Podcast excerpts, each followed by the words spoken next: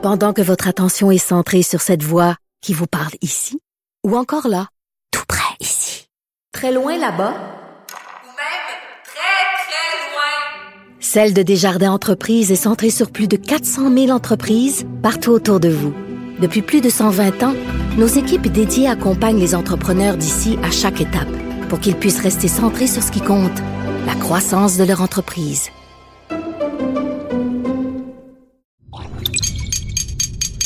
Cube Radio.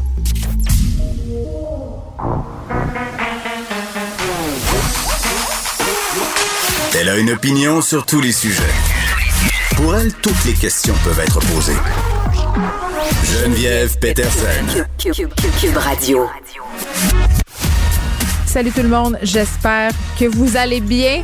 Bien malgré les annonces décevantes auxquelles on a dû faire face hier soir euh, lors du point de presse du gouvernement. Êtes-vous comme moi? On dirait que même si on le savait, on dirait que même si on nous y préparait depuis quelques jours au niveau du gouvernement, c'est comme si on s'attendait à ce que ça arrive pas. Sais, pouf, coup de baguette magique et on nous dit tout à coup que certaines mesures sanitaires seront levées.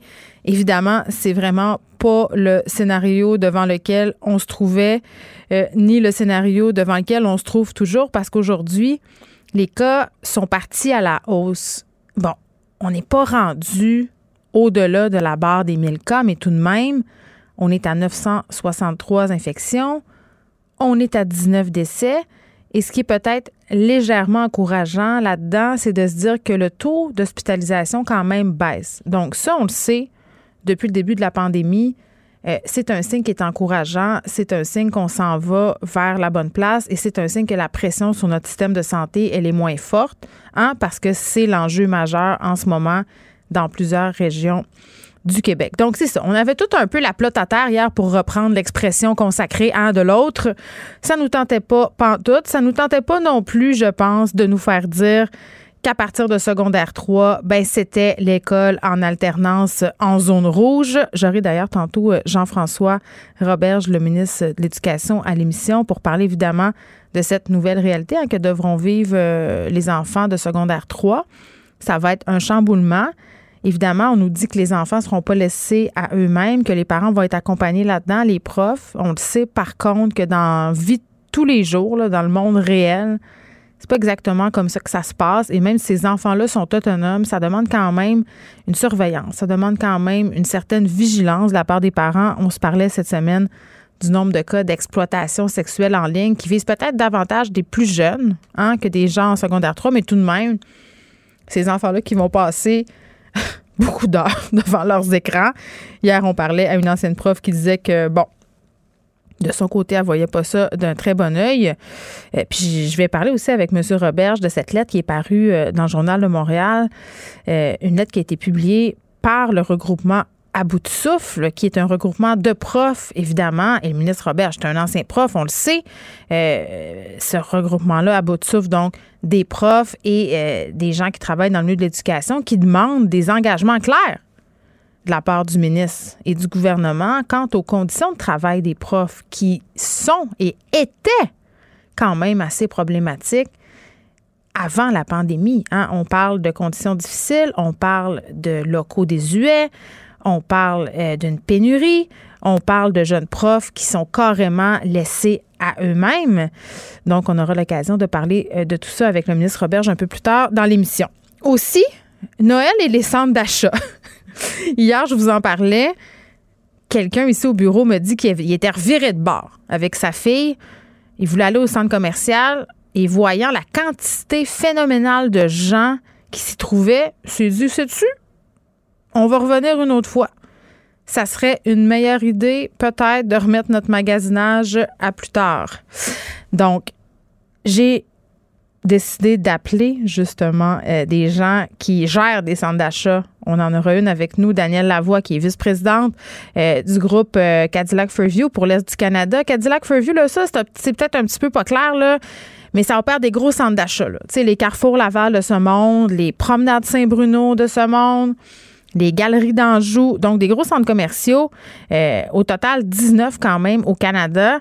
Et vraiment, euh, je vais lui demander comment ils vont gérer les rassemblements. Parce que ce sera un problème et je pense que c'est déjà un problème parce que des gangs de jeunes qui déambulent, qui se servent du centre commercial pour se voir, euh, je pense que déjà on fait face à ça. Moi, je pensais que les centres d'achat allaient pour être vides. On me parle de, problèmes dans le commerce au détail. Peut-être les gens vont au centre d'achat pour rien acheter. C'est comme dans le temps, on faisait le tour de Place du Royaume. On se promenait avec notre Sunny Delight mélangé avec de la vodka. C'était notre façon de se voir parce que l'hiver, il faisait froid. Donc, on pouvait pas perdre notre temps dehors. Est-ce que c'est le nouveau euh, moyen de se rassembler des jeunes? Il va falloir quand même penser à ça. Moi, la dernière fois que je suis allée au centre d'achat, j'ai quand même été surprise de voir des files très, très longues et une absence quand même assez remarquée d'agents de sécurité. Il me semble qu'au début de la pandémie, on en voyait beaucoup. Puis parlant de rassemblement de jeunes, euh, j'ai vu passer quelque chose quand même, euh, un énorme parti étudiant euh, qui a été organisé dans une résidence louée sur Airbnb à Chelsea, en Outaouais, dans le nuit de samedi à dimanche. Euh, ces étudiants-là, qui étaient âgés pour la plupart entre 20 et 25 ans, ils se sont vus euh, remettre des billets de contravention parce qu'à un moment donné, les gens du coin ont appelé la police. Il y avait 83 personnes dans place. Juste pour vous dire quand même, parce qu'on est souvent en train de taper sur le dos d'Airbnb, cette plateforme-là avait quand même interdit la location euh, de, lieux pour euh, des lieux qui sont destinés à faire des parties de maison. Euh, on avait banni ce type de, location-là. Bon, mais on sait, les gens sont ratoureux, les gens font des, toutes sortes d'entourloupettes pour pouvoir se voir, mais là, il était 83 et ils ont eu des constats d'infraction parce que la plupart ne portaient pas de masque, donc vraiment étaient en totale contradiction avec les règles sanitaires. On verra hein, si ces constats d'infraction-là seront euh, conservés parce qu'on le sait, depuis le début de la pandémie, puis on en parlait euh, hier avec Mme Gibault, là, au niveau du DPCP, on a un certain pouvoir discrétionnaire et on sait que bon nombre de contraventions qui ont été remis euh, dans le cadre de la pandémie là, par rapport aux règles de la santé publique enfreintes qui sont tout simplement abandonnées. Donc, j'ai hâte de voir qu'est-ce qui va se passer avec ces jeunes-là. Mais une chose est certaine, il va falloir s'attarder à ça, les rassemblements. là, les mesures sanitaires restent les mêmes. C'est prolongé jusqu'au 23 novembre, je pense, si je me trompe pas. Et euh, on va se demander est-ce que ça sera suffisant? Est-ce que ça va être suffisant pour enrayer la pandémie au Québec de garder ces mêmes mesures sanitaires Est-ce qu'on devrait en ajouter une couche? On en parle tout de suite avec le docteur Nina Machouf, qui est épidémiologiste. Bonjour, docteur Machouf. Bonjour, Madame Peterson. Bon, premièrement, euh, votre réaction à cette annonce du premier ministre hier de prolonger la période de restriction, euh, j'imagine que vous n'étiez pas surprise. Non, je n'étais pas surprise et je pense que c'est sage. Et peut-être on doit apprendre désormais à vivre euh, à peu près un mois à la fois. Parce que on ne contrôle pas grand-chose. Aujourd'hui, à travers le monde, il y a encore 500 000 nouvelles personnes qui s'infectent à chaque jour.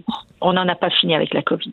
Mais oui, puis je trouve ça intéressant euh, ce que vous dites par rapport au contrôle, parce que c'est un peu devant ça qu'on est placé, cette espèce de perte de contrôle collectif, puis on a l'impression qu'avec les mesures, justement, on va le reprendre, le contrôle, hein, parce que tout le monde, on se soumet quand même à des règles qui font pas notre affaire, mais on le fait parce qu'on se dit que les cas vont descendre. Là, on a vu ces derniers temps quand même, puis aujourd'hui, on est encore remonté à 963 cas qu'on n'est pas tant que ça sorti de l'auberge. On nous parlait de descendre en bas des 500 cas par jour pour peut-être lever les restrictions. Là, on voit qu'on est très loin de la coupe aux lèvres. Euh, est-ce que la prolongation de ces mesures sanitaires-là, celles qu'on connaît en ce moment, est-ce que ça sera suffisant pour reprendre le dessus et la faire diminuer, euh, cette pandémie-là? Est-ce qu'on va être capable de redescendre en bas de 500 en faisant seulement ça? Et je mets des guillemets à seulement, là, parce que je suis bien consciente que pour bien des gens, c'est difficile.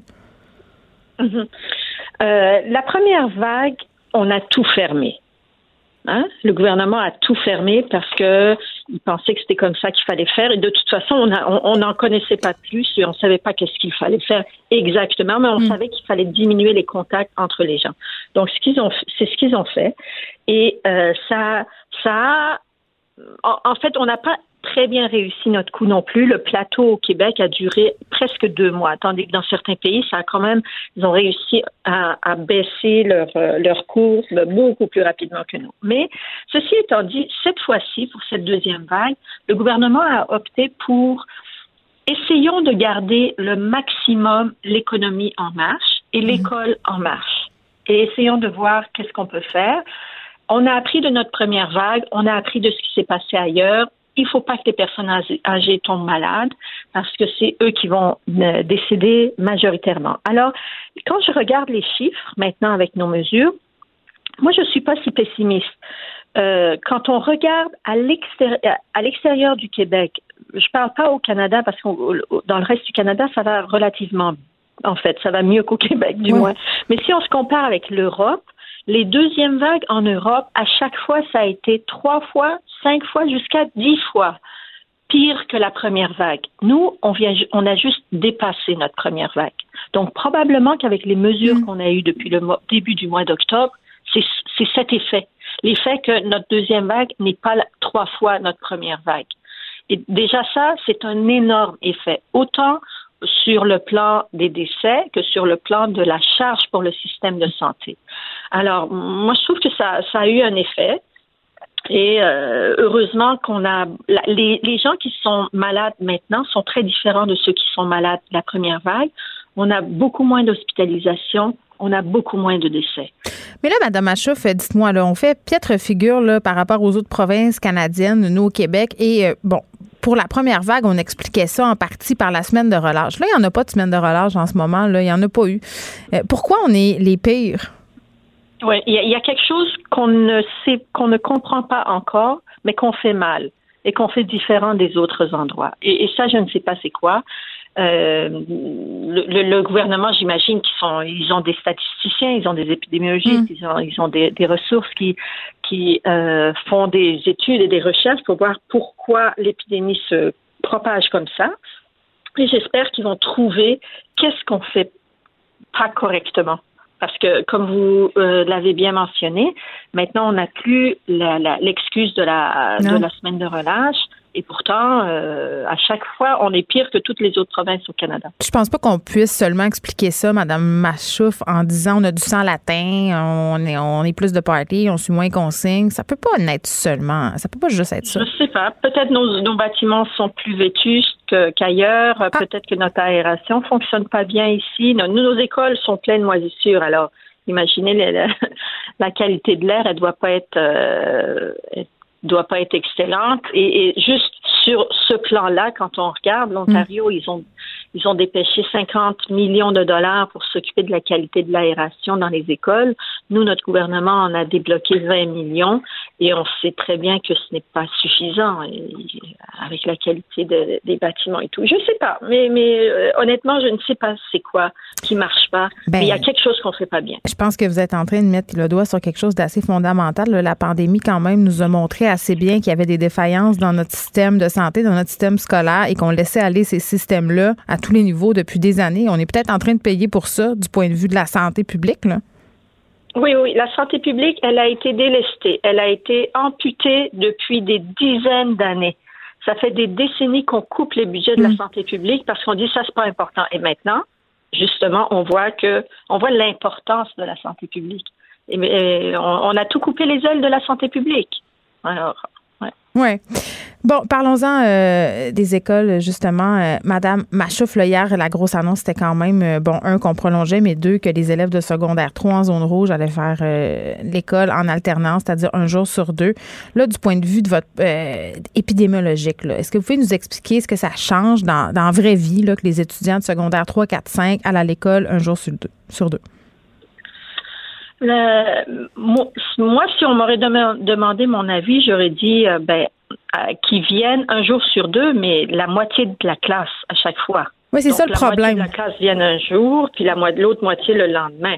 Mais là, le gouvernement en a décidé autrement. La seule, l'élément, la logique là-dedans, c'est qu'il faut baisser la concentration d'élèves dans le même endroit fermé, donc dans la classe pendant longtemps parce que les élèves passent beaucoup de temps dans la classe. Mm.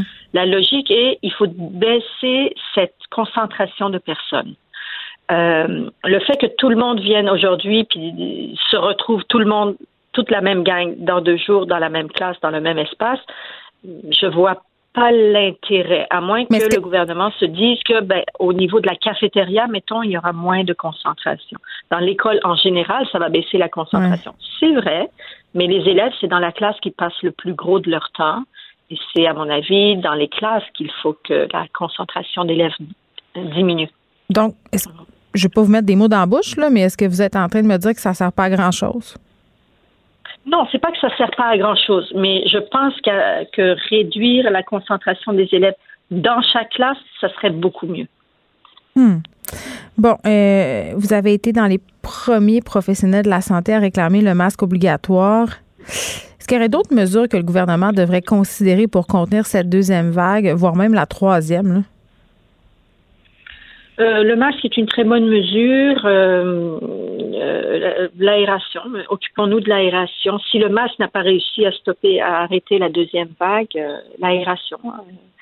Et sinon, on n'a on n'a pas énormément d'autres choses à offrir à part on sait que ça se transmet de personne à personne, puis il faut briser cette chaîne de transmission. Donc, soit on se voit pas, hmm. soit on se voit de loin, soit on se voit à l'extérieur, mais il faut faire des choses. Il faut faire des choses ben là où il y a peu de danger. Et le risque zéro n'existe pas. Ben non, mais ça, c'est ça, c'est bien évident, même si ça fait pas euh, notre affaire. Puis, on parlait de contrôle tantôt. Là, c'est ça qu'on est en train aussi de réaliser, c'est qu'on n'aura pas euh, le contrôle total euh, sur ce virus-là. On termine, Madame Machoff, j'ai envie de vous demander parce que il y a beaucoup de gens qui disent en ce moment et ça circule là, utilise l'exemple du SRAS par exemple et du MERS qui étaient des coronavirus qui ont complètement disparu sans vaccin ni traitement. Et là, on fait des parallèles pour dire que la COVID peut-être n'est pas aussi dangereuse que l'on croit. Est-ce que ça se pourrait hein, que la COVID-19 disparaisse un peu d'elle-même, comme c'est le cas de ces deux coronavirus-là qu'on vient de nommer? Là? Ça se peut qu'elle disparaisse d'elle-même, mais ça fait quand même euh, dix mois qu'elle est là hmm. et elle n'a pas perdu en vigueur. là. Si, on regarde les statistiques mondiaux, le taux d'augmentation de nouvelles infections par jour est en constante euh, augmentation, là, c'est en augmentation constante. Mm. Ça n'a pas baissé du tout, là. 500 000 nouvelles infections par jour qu'on est rendu dix mois après le début de l'infection. Euh, c'est vrai qu'ils sont de la même famille.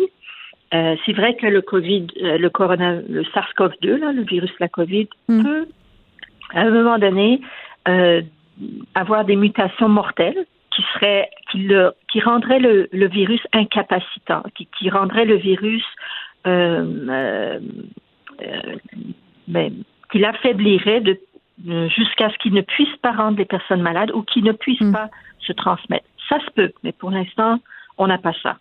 Et d'ailleurs, la, mutation peut être dans l'autre sens aussi. Il peut, il peut devenir encore plus sauvage. Ah oui, puis ça, euh, oui, effectivement, puis on voudrait pas ça. Docteur Nima Machouf. et, on laisse, on, laisse, on, aimerait ça, qu'il disparaisse de lui-même, mais pour l'instant, on a essayé les différentes saisons, donc les différents pays du nord, du sud, les différentes saisons, pays chauds, pays froids, il continue, il se maintient. Donc, le coup de baguette magique ne va sûrement pas arriver. C'est ce qu'on comprend. Docteur Nima Machouf, merci, qui est épidémiologiste. Merci beaucoup.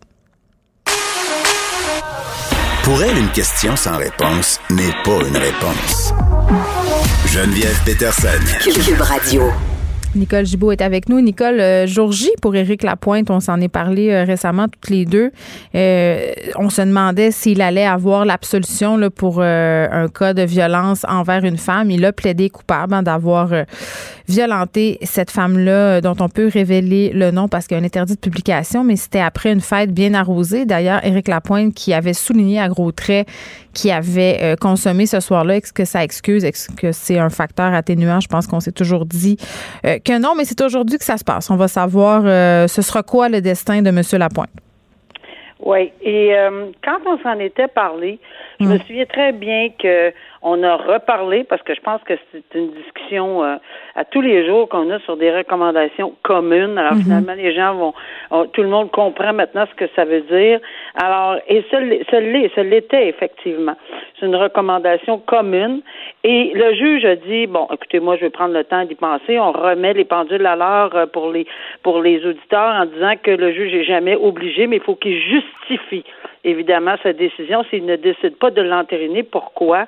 Euh, il ne déciderait pas de l'entériner. Mais je me souviens d'un point. On avait dit, et on n'avait pas cette, cette information-là, que la, la, couronne, normalement, là, euh, discute avec, c'est pas son client, là, la victime n'est jamais le client du procureur de la couronne. Il faut vraiment faire attention. C'est, c'est pas du tout le cas, mais par contre, c'est la, la couronne qui porte le dossier, évidemment. Mais normalement, et c'est toujours le cas, euh, et on n'avait pas rien là-dessus, mais je pense qu'aujourd'hui, on a compris euh, que la couronne aurait discuté. Euh, je dis bien aurait discuté, là. Est-ce que ça a été euh, validé? J'imagine que c'est le cas. Là, on ne ferait pas des déclarations à l'emporte-pièce comme ça. Euh, que la couronne aurait discuté avec euh, euh, la victime, parce que c'est une victime, même si elle est démolie, euh, apparemment que les proches auraient dit que cette suggestion n'était pas d'accord. Là, j'en- je n'en y comprends rien, là, comment on va exposer le tout, là, Ouais. comment on va le dire. Elle était prête à venir témoigner. C'est une chose d'être prête à venir témoigner, c'est une chose d'être puis d'être volontaire, ça y a pas de problème, mais c'est une autre chose d'être déçu de la suggestion commune. Mais moi, ce qui me titillait, c'est d'avoir été non informé. Euh, ça se peut qu'elle, mais c'est toujours la décision de la couronne, euh, Geneviève. Euh, pour les motifs qui appartiennent à la couronne, puis peut-être qu'ils vont expliquer, peut-être, je dis bien, euh, de, de ne pas faire autre chose que cette recommandation-là. Mais c'est une recommandation qui a de la difficulté à passer pour euh, les euh, les cavacs, les calacs, les les, les victimes. Ben oui, Euh, parce que d'un côté, les.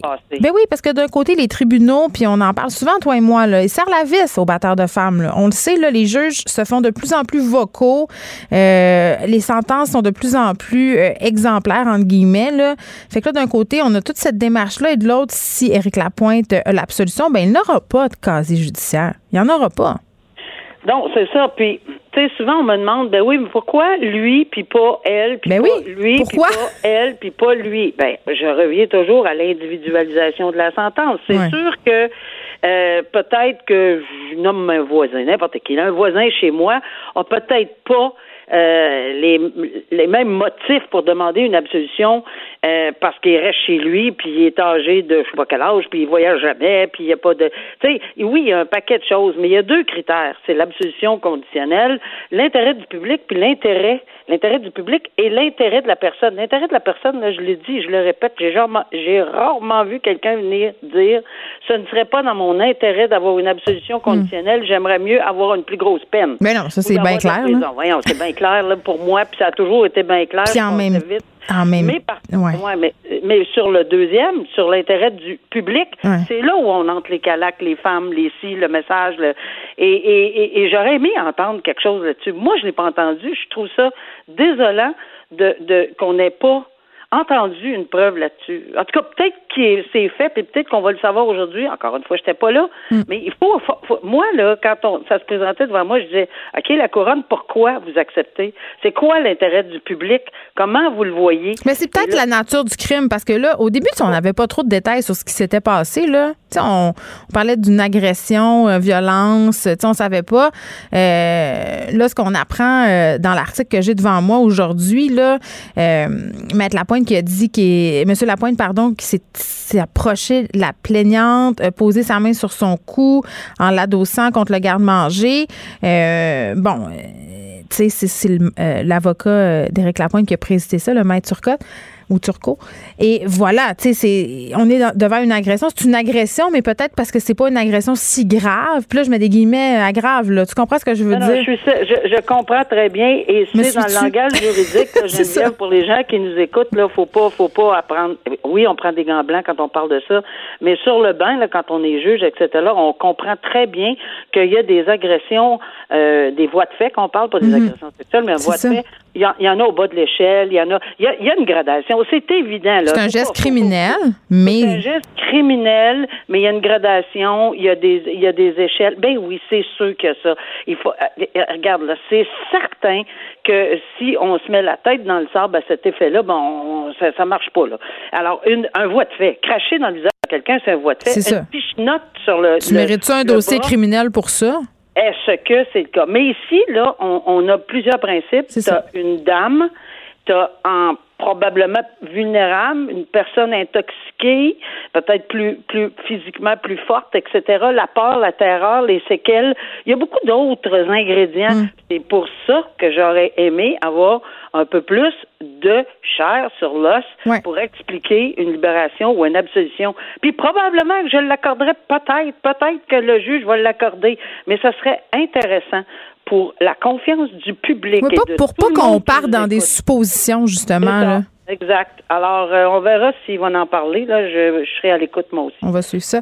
Euh, parlons maintenant, euh, parce que je trouve ça important de le faire aux États-Unis quand même. Là, on le sait avec le décès de la juge à la Cour suprême, Ruth Bader Ginsburg. Là, on était dans une course pour nommer une nouvelle personne.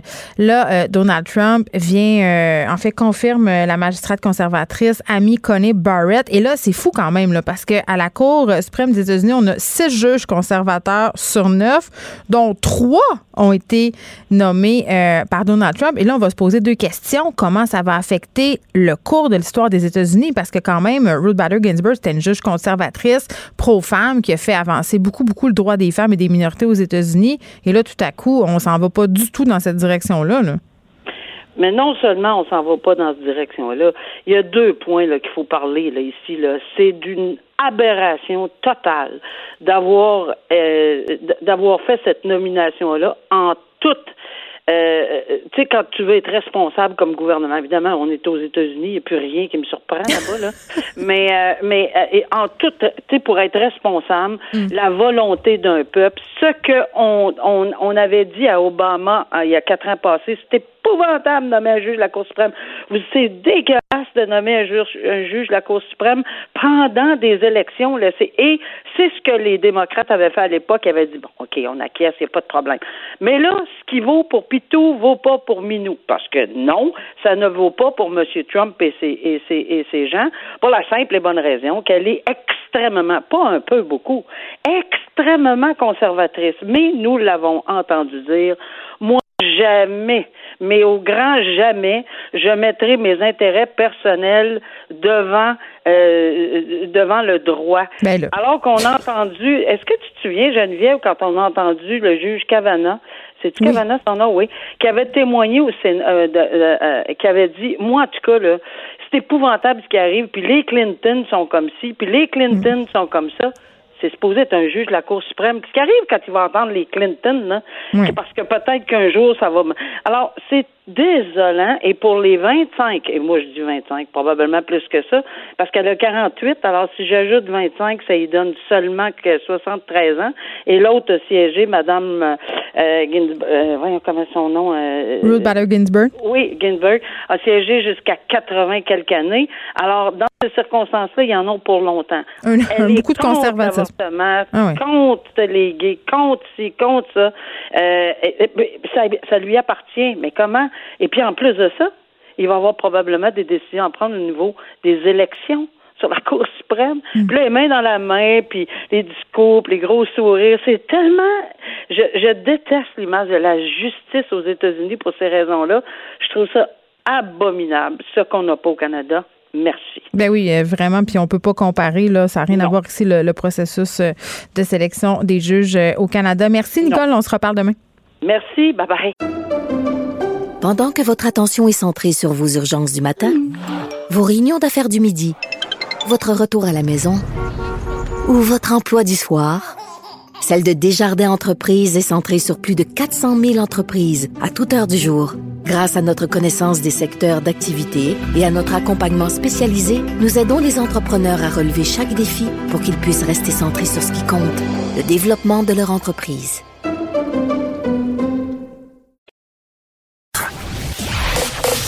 Vous écoutez Geneviève Peterson. Cube Radio. Tandis que les élèves de secondaire 3 viennent d'apprendre qu'ils devront eux aussi faire l'école en alternance, des professeurs se disent à bout de souffle et demandent au ministre Roberge d'améliorer leurs conditions de travail. Eh bien, il est avec nous, Jean-François Roberge, ministre de l'Éducation. Monsieur Roberge, bonjour. Bonjour, Mme Peterson. Écoutez, je pense qu'on était euh, quelques parents à être découragés un peu hier quand on a entendu euh, le premier ministre Legault, point de presse, nous dire qu'on s'en allait vers l'école en alternance sur le secondaire 3 aussi. La question euh, qu'on se pose ce matin, c'est est-ce qu'on s'en va vers une école en alternance pour tous les niveaux? Je crois pas. J'ai eu plusieurs discussions avec les, gens de la santé publique et puis ce qu'ils nous disent, c'est que les données nous montrent vraiment que c'est à partir de 14-15 ans que les jeunes sont plus nombreux, là, malheureusement, à avoir la COVID. Donc, euh, ça allait, euh, ça allait dans le sens de l'épidémiologie de se hmm. rendre jusqu'en secondaire 3, bien qu'à chaque fois, avant d'arriver avec une contrainte, une mesure, une balise qui touche l'éducation, laissez-moi vous dire que il y a des discussions, puis on prend ça avec des pincettes parce qu'on n'est pas en amour avec ces mesures-là. Moi-même, je suis père d'une adolescente qui va au secondaire en secondaire 3. Hmm. Donc, ça va me toucher euh, directement jusqu'à la maison. Ben oui, c'est ça. Euh, c'est pas des mesures qu'on qu'on aime beaucoup, je vous dirais, mais on, bon, on le fait parce qu'on est obligé.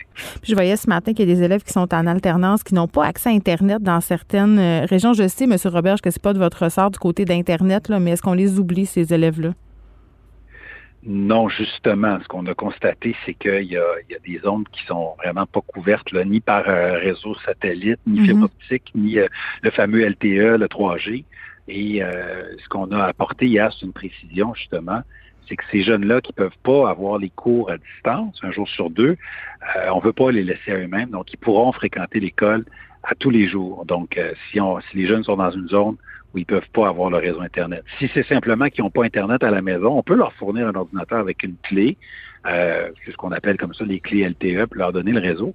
Mais si ça entre pas à la maison, ils fréquenteront l'école à tous les jours. On veut pas avoir des jeunes là, qui, qui n'ont pas de cours ou qui sont laissés à eux-mêmes un jour sur deux. Non, parce que je vous jure, M. Robert, que quand même pour certains d'entre eux, l'écart se creuse. Là, euh, les jeunes qui ont des difficultés à l'école, euh, les jeunes qui sont moins engagés au niveau de l'école, ça devient un peu compliqué là, pour eux euh, de suivre, de rester accrochés, de s'intéresser. C'est pour ça qu'on veut absolument que les journées en alternance soit pas des journées de congé, des journées d'école, soit des journées de cours en visio ou de cours euh, en présentiel. Puis, écoutez, on se le cache pas, on préférerait que les jeunes aillent à l'école à tous les jours. Mais euh, en ce moment, on a réussi à plafonner le nombre de cas à la grandeur du Québec. On a fait à peu près la même chose dans nos écoles. Il y a une légère hausse, mais mm. grosso modo, depuis une semaine et demie à peu près, on a cessé d'augmenter le nombre de classes fermées à tous les jours. Mais ça reste grosso modo, on n'est pas loin de 1000 classes fermées, euh, toujours de manière temporaire. quand on ferme une classe, on sait quand on va la rouvrir, mais ça reste beaucoup. Euh, et c'est pour ça qu'on est obligé de forcer la réflexion pour aller un petit peu plus loin dans des mesures pour limiter les éclosions. Bon, M. Robert, vous êtes un ancien prof. Et là, de voir ce matin cette lettre euh, des profs et des membres du collectif à bout de souffle, euh, ça suffit, qui, est un regroupement, en fait, qui demande des engagements officiels de votre part pour que le quotidien des profs, pour que les conditions de travail des profs soient considérablement améliorées. Parce qu'en ce moment, euh, ce qu'ils nous disent, les profs que je reçois à cette émission quand même assez régulièrement, c'est que se présenter au travail, c'est lourd. Je les sens perdus. Je sens qu'ils trouvent ça compliqué, que c'est pas toujours clair et je sens aussi qu'ils ont peur. Ben, écoutez, des enseignants, euh, j'en connais énormément. J'en mm pendant 17 ans dans le réseau public. Puis j'ai quand même pas mal de, de, gens que je connais qui sont encore euh, soit enseignants ou parfois direction d'école. Puis encore hier, je parlais même aux représentants nationaux des syndicats. Mhm. Je sais bien que la tâche d'enseigner, c'est une tâche qui est extrêmement exigeante en temps normal, puis qu'en temps de pandémie, avec les bulles, avec parfois des cours à distance, c'est encore un peu plus exigeant.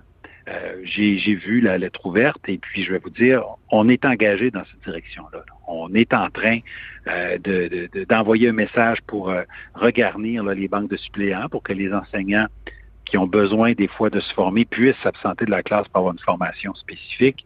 On est en train d'embaucher des, renforts, des éducatrices, des surveillants d'élèves, des concierges. Hmm. On a lancé Je réponds présent, puis on a plus de 20 000 personnes qui ont levé la main là, pour euh, venir prêter main forte dans le réseau scolaire.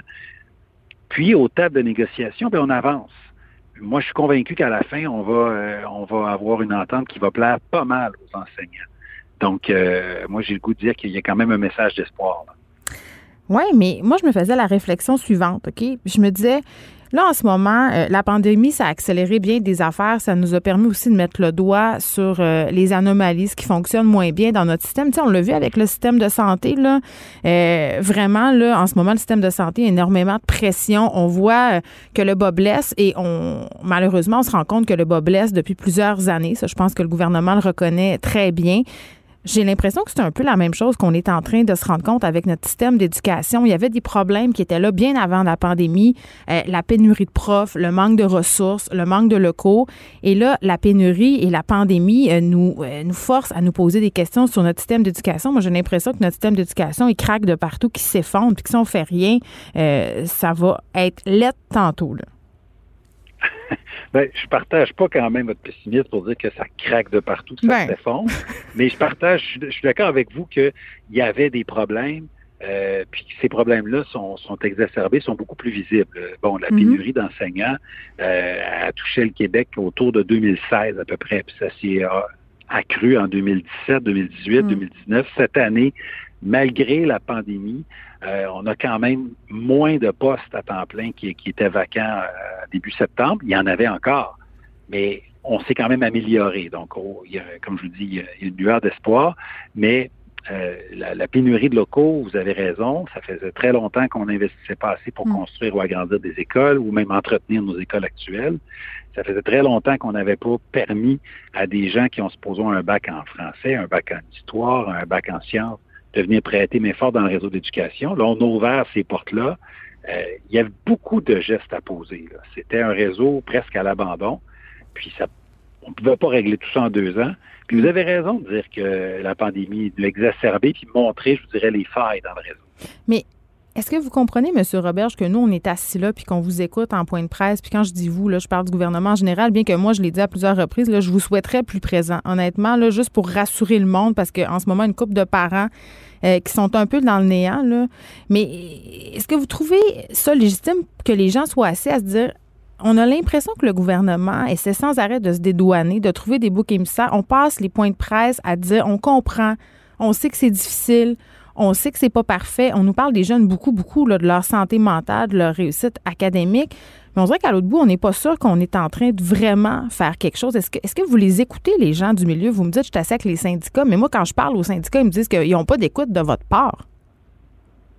Ben là, écoutez, je pense qu'il y en a peut-être qui profitent de la situation pour monter un rapport de force en période de négociation. Écoutez, hier encore, j'ai eu une discussion avec Mme Scalabrini, une mhm. discussion avec M. Monsieur, Mallette, et quand c'est pas moi qui leur parle, ce sont les membres de mon cabinet. Euh, oui, c'est un fait là, mathématique euh, vérifiable que les investissements en éducation n'étaient pas à la hauteur ces dernières années. Mhm. Il y a eu des coupures sous le dernier mandat, puis il n'y avait pas assez d'argent d'investir dans les infrastructures. Mais au-delà de dire ça, on bouge. On ne fait pas juste dire euh, bon, euh, il n'y avait pas assez d'argent avant. je pense qu'on a plus que doublé le budget d'investissement pour rénover, retaper des écoles. Donc c'est pas juste dire on n'est pas en train de se dédouaner hmm. sans mettre les ressources. Euh, puis on n'a pas juste dit ah il y a une pénurie d'enseignants, c'est bien dommage. On a posé plusieurs gestes, on a changé les, tolérances d'enseignement, on a créé des nouveaux programmes de formation, euh, on a fait, euh, on a plus que doublé, ou on a à peu près doublé le salaire des retraités qui viennent prêter main forte pour les mm. banques de suppléance. Donc il y a quand même plusieurs gestes très très concrets au-delà, au-delà d'un constat que ça peut être difficile d'enseigner. On est là, on a embauché 1000 ressources en deux ans orthopédagogue, orthophoniste, psychoéducateur, euh, c'est pas rien, là, des, dépenses récurrentes, des gens mm. qui ont une permanence, qui vont être capables de faire un suivi à long terme auprès des élèves en difficulté. C'est jamais arrivé qu'un gouvernement investisse pour embaucher 1000 personnes qui vont être là de manière récurrente. Donc, euh, ça va bien au-delà des paroles. Mais, pourquoi vous n'êtes pas plus présent dans les points de presse? Ben, écoutez, c'est une pandémie, c'est un enjeu de santé. Donc, la plupart du temps, c'est le ministre de la Santé, puis c'est le, directeur de la santé publique qui est présent. Quand il y a des annonces qui touchent particulièrement l'éducation, je suis là. Puis c'est drôle, il y a même des gens euh, qui, trouvent que je suis très présent dans, les médias, que je donne beaucoup de beaucoup d'entrevues. Je me suis fait dire même par certains journalistes que hmm. j'étais très présent. Bon, euh, mais vous n'êtes pas très présent à mon émission, mais, mais aujourd'hui on va prendre on va prendre ça comme un comme un bon début. Vous engagez donc, euh, si je comprends ce que vous venez de me dire, le Monsieur Roberge, vous vous engagez à ce que le quotidien de nos profs, leurs conditions de travail s'améliorent, soient meilleures. Tout à fait. C'est mon mandat. C'est le mandat euh, que les Québécois nous ont donné. On, était le parti qui a dit nous allons améliorer euh, les conditions d'enseignement, donc les conditions d'apprentissage, c'est lié, hein, et qu'on va valoriser la profession enseignante, puis euh, hmm. on, va, on, va, on va le livrer dans le cadre de la négociation. Merci Jean-François Roberge, qui est ministre de l'Éducation. Merci à vous. Bonne journée. Bonne journée. Pendant que votre attention est centrée sur cette voix qui vous parle ici, ou encore là, tout près ici, très loin là-bas, Ou même très, très loin. Celle de Desjardins Entreprises est centrée sur plus de 400 000 entreprises partout autour de vous. Depuis plus de 120 ans, nos équipes dédiées accompagnent les entrepreneurs d'ici à chaque étape pour qu'ils puissent rester centrés sur ce qui compte, la croissance de leur entreprise.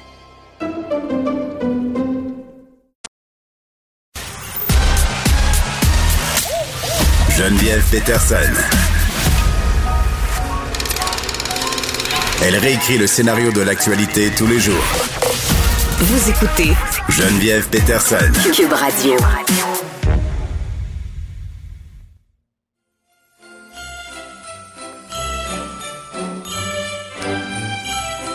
Hey, êtes-vous content de la musique de Noël? Il y a un mouvement qui s'organise en ce moment-là. Il y a des gens, OK? Et j'en fais pas partie. Je n'en fais pas partie de ces gens-là, je vous le dis tout de suite, qui euh, veulent installer leur décoration de Noël avant le temps. Et d'ailleurs, euh, Post Canada nous a dit de commencer à faire nos achats Noël maintenant si on voulait euh, s'assurer que nos proches reçoivent ça avant Noël, là, parce que peut-être qu'on pourra pas se voir. Donc, aller dans les centres commerciaux euh, ou en ligne, faire nos achats, envoyer tout ça. Bref, l'Halloween n'est même pas encore passé qu'on s'intéresse déjà à Noël. Puis on s'intéresse aussi euh, notamment au niveau des centres commerciaux, justement, parce que, je vous le disais en début d'émission, il y a quand en tout cas, moi, je remarque qu'il y a beaucoup de gens, il y a un fort achalandage. Et comment on peut s'assurer que nos centres commerciaux ne deviennent pas des sources d'éclosion pendant le temps des achats de Noël? On va se poser la question avec Danielle Lavoie, qui est vice-présidente principale et directrice du portefeuille euh, chez Cadillac Fairview pour l'Est du Canada. Et juste pour qu'on se parle en français, là, euh, Cadillac Fairview, il gère euh, les centres d'achat comme le Carrefour Laval, Promenade Saint-Bruno, Galerie d'Anjou, donc des gros, gros centres commerciaux. Madame Lavoie, bonjour. Oui, bonjour, Madame Peterson. Bon, premièrement, l'avez-vous déjà commencé à faire jouer la musique de Noël dans vos centres d'achat? Non, pas encore. On commence, on, on laisse passer l'Halloween. Alors, habituellement, c'est le 1er novembre que la musique de Noël fait son entrée Bon. euh, dans nos centres commerciaux. Donc, quand même, euh, ça, ça approche. Et là, euh, moi, j'étais vraiment sur cette impression, euh, Madame Lavoie, que les gens n'iraient pas tant que ça au centre commercial euh, à cause de, de plein de raisons, notamment euh, la peur de croiser du monde, la peur de se faire contaminer euh, et aussi parce qu'on nous dit euh, de faire des déplacements essentiels seulement. Mais on dirait que c'est pas ça qui se passe. Moi, euh, quand je me pointe près d'un centre d'achat ou au centre d'achat parce que j'ai des choses à aller chercher, je remarque qu'il y a beaucoup, beaucoup de gens. Est-ce que vous avez remarqué euh, quelque chose au niveau de l'achalandage? C'est quoi l'état des lieux? Ben en fait, euh, on, on sent effectivement que la, la population en général a cet ardent désir de retourner à une certaine normalité. Oui. Euh, mais ça, ça se traduit pas nécessairement de façon directe en termes d'achalandage dans nos centres. Euh, bon, c'est sûr qu'en partant, euh, les centres commerciaux que vous avez nommés, vous en avez oublié un qui est CS Fairview Pointe-Claire, qui est le quatrième centre dans la grande région de Montréal. Euh, donc, euh, ces, ces centres-là sont des centres avec des superficies qui sont immenses. Mm. Donc, on a, on a de la place pour accueillir plein, plein, plein de gens. Euh, nos détaillants ont fait des efforts colossaux pour euh, sécuriser euh, l'expérience magasinage à l'intérieur de leur boutique et protéger évidemment leur personnel et protéger la clientèle de possible propagation euh, de la COVID-19. Nous, en tant que propriétaires de centres commerciaux, évidemment, euh, c'est certain que pour nous, bon, la sécurité de notre clientèle, euh, c'est vraiment euh, notre priorité prioritaire. C'est vraiment ce qui est de, de- de plus important. Et depuis la réouverture en juin, pardon, on a rajouté un paquet de nouvelles mesures, euh, en fait, pour s'assurer que l'expérience demeure sécuritaire. Donc, évidemment, on parle pour euh, assurer la distanciation physique.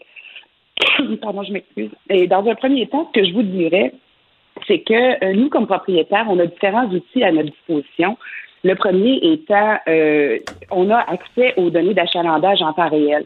Donc, on est toujours en mesure de mesurer exactement le statut de notre achalandage. Je comprends. Là, Madame Lavoie, euh, c'est peut-être une impression, là, mais au début, euh, quand on a rouvert les centres commerciaux, quand on y allait, là, il y avait des flèches un peu partout. Il y avait beaucoup, beaucoup d'agents de sécurité qui, euh, justement, veillaient à ce que les gens circulent dans le sens des flèches. Euh, C'est-tu moi ou maintenant on en voit moins? Est-ce qu'on a encore Madame Lavoie? Oh oui, Oui, allez-y. oui, je suis toujours là. Je suis désolée. J'ai eu un petit accès de tout, alors je me suis mis sur le mute. Ça semble être l'expression C'est une nouvelle expression cette année. Alors, euh, écoutez, je peux vous dire ce qui est fait partout, mais en ce qui a trait à nos centres commerciaux, à nous, chez Cadillac Fairview, Mm. on n'a pas levé le pied du tout sur les mesures de sécurité et la présence de personnel.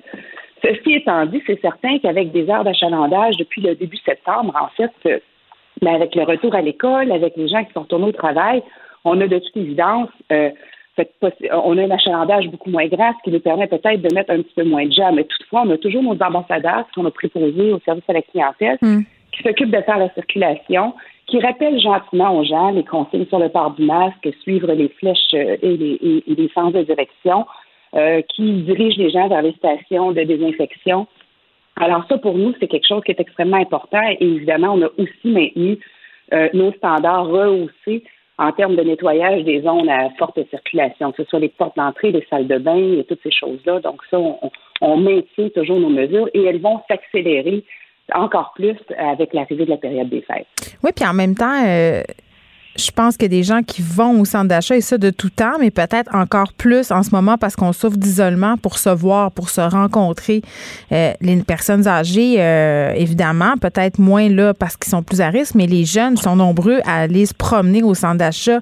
Puis ça aussi, c'est un problème à mon sens là, parce qu'ils respectent pas toujours les mesures de distanciation sociale. J'en ai vu euh, se jaser ça aux entrées des magasins à la mode et je peux vous dire euh, que c'était assez préoccupant de les voir, même s'ils portaient le masque.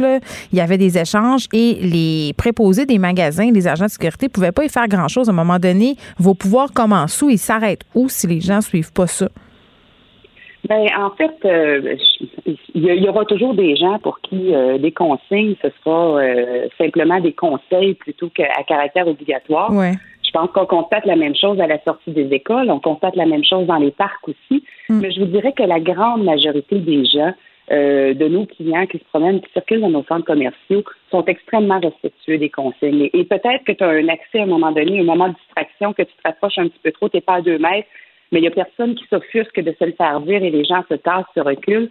Et dans la mesure où on est, où on est capable d'intervenir, et comme je dis, on, on a accès, nous, à l'information en temps réel Mm. euh, en termes d'achalandage. Et si on voit qu'il y a des zones euh, où est-ce qu'il y a beaucoup plus de monde qu'à l'habitude, nos agents vont faire des euh, vont faire des rondes dans ces, dans ces coins-là pour s'assurer d'inviter les gens à se disperser puis à prendre des distances. Là, puis les gens, est-ce que vous êtes pour ou contre ça, des gens, vous, qui se pointent au centre d'achat dans l'objectif euh, de se voir seulement, puis pas nécessairement de magasiner?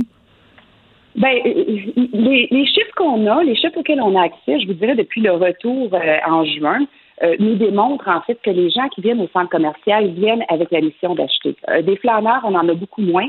Euh, en fait, si on regarde au niveau de nos chiffres d'achalandage versus le chiffre des ventes, parce que nous, on mesure aussi donc les ventes qui sont faites par les détaillants. Alors, notre augmentation de vente, elle est beaucoup plus grande que notre augmentation d'achalandage, ce qui veut dire que les gens viennent vraiment avec l'intention d'acheter.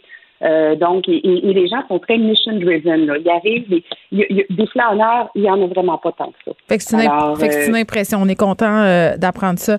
Madame Lavoie, parlons-en justement de comment ça va avec vos commerçants, là, parce que je pense que ça aussi, ça a été au cœur des discussions euh, pendant la pandémie. Certains en arrachaient, notamment avec les frais de loyer qui peuvent être assez exorbitants dans les centres commerciaux. On sait qu'il y a plusieurs, que le commerce au détail, un, vit une crise et qu'il y a plusieurs entreprises en ce moment euh, qui sont en difficulté. Comment ça se passe? C'est pas une situation qui est facile. Évidemment, vous lisez les mêmes journaux que moi. Euh, vous êtes euh, à même de voir les nouvelles de, de plusieurs détaillants qui sont placés sous la protection de la loi sur la faillite. Euh, en fait, ce qui, est, ce qui est intéressant de noter, c'est qu'il y a des détaillants qui fonctionnent, qui vont très, très bien euh, malgré la pandémie, qui, sont- qui ont pu s'adapter. C'est ceux qui étaient déjà faibles avant euh, qui, finalement, se ramassent dans une situation où ça devient intolérable. Mais nous, en tant que propriétaires, on a pris la décision d'accompagner nos locataires dans toutes euh, les mesures qui étaient disponibles. Donc, il y a le programme d'aide au loyer euh, qui a été annoncé par le gouvernement fédéral, qui a duré pendant six mois, qui a pris fin en septembre. Euh, alors, nous, on a d'emblée choisi d'accompagner nos détaillants. On a été probablement le premier propriétaire immobilier euh, au Canada à présenter sa demande de- de- d'aide au loyer au gouvernement fédéral. Et euh, ils ont payé rubis sur l'ongle. Ça a été extraordinaire. Fait que donc, tout ce qu'on peut faire pour accompagner nos détaillants, euh, on a préparé aussi toutes sortes de guides pour le soutien à la réouverture, donc toutes les différentes mesures qu'ils devaient mettre en place. Euh, on a déployé aussi de la technologie euh, pour leur permettre, parce qu'un des problèmes aussi que les détaillants avaient, c'était le recrutement de la main-d'œuvre. On Ouais. a entendu beaucoup parler des gens avec la PCU il y avait de la difficulté à trouver des employés. Donc, nous, on a mis sur pied un système web par lequel toutes les offres d'emploi étaient disponibles à l'ensemble de notre clientèle à travers le pays. Donc, pour aider les, les détaillants à recruter de la main-d'œuvre. Et on continue de les soutenir. Euh, je veux dire, nos détaillants restauration, ils l'ont extrêmement difficile ces temps-ci. Mais faites-vous une pause de loyer? Ben, en fait, il y, a, eu beaucoup de détaillants qui ont bénéficié d'un soutien additionnel du propriétaire euh, au-delà des aides gouvernementales. Euh, on a quand même, il y a des programmes gouvernementaux qui ont été annoncés, mais dont on ne connaît pas encore les modalités puis le processus. je comprends le gouvernement, mais vous, le, vous, dans votre entreprise, est-ce que vous avez fait des reports de paiement? Oui, oh, oui, tout à fait. Puis en fait, on a été parmi les premiers ici au mois d'avril, quand la crise a commencé, quand les centres ont été fermés, à proposer un report de loyer jusqu'à ce qu'on en sache plus. Alors, euh, et, il y a eu des, des, des, réductions de loyer aussi qui ont été données à plusieurs détaillants. Si on a confiance qu'ils vont passer à travers la crise, ça nous fait plaisir de les accompagner là-dedans. On que c'est notre rôle aussi. Ben oui, puis là, évidemment, avec la pandémie, ça a accéléré les affaires. le monde du commerce au détail est en train de changer. Est-ce que vous êtes inquiet pour l'avenir des centres commerciaux? Ben en fait, pas nécessairement. Le centre commercial, en fait, le, le, le, le milieu du commerce, ça existe depuis des, siècles. Euh, et, et à travers les différentes crises, si on regarde, je veux dire, tous les, les grands détaillants, on a passé à travers je ne sais pas combien de récessions. Les centres commerciaux existent au Québec depuis 50 quelques années. mais le commerce en ligne n'existait pas à cette époque-là, Madame Lavoie.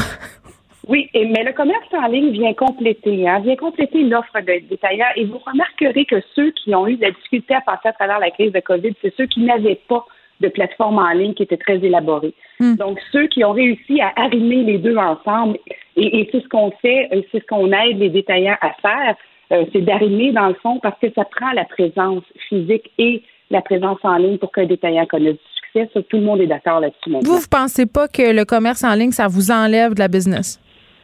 Ben, le commerce en ligne, on en parle beaucoup, mais euh, reste que jusqu'à tout récemment, là, ça, représentait à peu près 10% des ventes au détail au Canada. Donc, c'est pas ça n'a pas l'ampleur du tout que ça a aux États-Unis. Euh, et pour euh, des transactions de commerce en ligne, les centres de distribution, les coûts de livraison, c'est extrêmement dispendieux pour les détaillants. Hmm. Un détaillant, en fait, un grand détaillant m'a déjà dit, écoute, moi, je préférais toujours le 100 en magasin versus le 100 en ligne parce qu'il me coûte beaucoup moins cher. Hmm. malgré les loyers. Bon, et comment vous anticipez Noël? Là? Ben écoutez, Noël, euh, évidemment, euh, là, à l'heure actuelle, on est encore, euh, je vous dirais, en réflexion. On a préparé une, une, série d'options différentes. parce que, bon, qui dit temps des fêtes, bon, dit achalandage accru, dit vendredi fou, avec évidemment souvent des, des, ventes mirobolantes qui attirent la clientèle très tôt. Euh, avec des gens qui vont avoir envie d'avoir un, Noël le plus normal possible. Mais ceci étant dit, il faut penser question sécurité.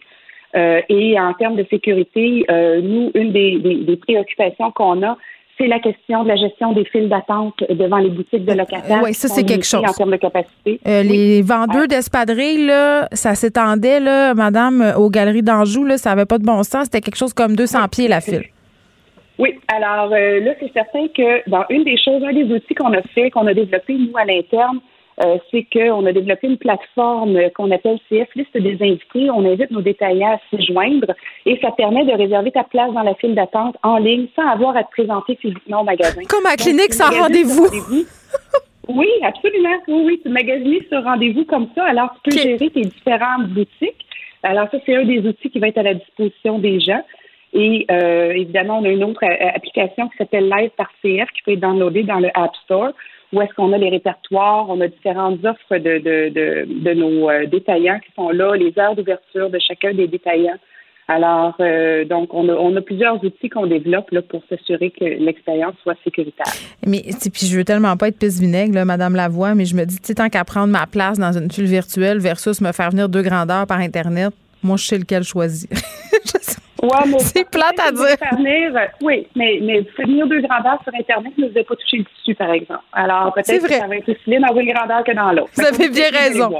Merci, Madame Danielle Lavoie, qui est vice-présidente principale et directrice du portefeuille euh, chez Cadillac Fairview pour l'Est du Canada. On se demandait comment euh, les centres commerciaux allaient passer au travers de Noël, niveau, évidemment, capacité, niveau gestion de la pandémie, mais aussi niveau achat, parce qu'on le sait, le commerce en ligne prend de plus en plus de place, mais il y a encore des gens pour qui c'est important justement de toucher les vêtements, de les essayer aussi. Et pour vrai, là, ça, j'ai envie de vous le dire.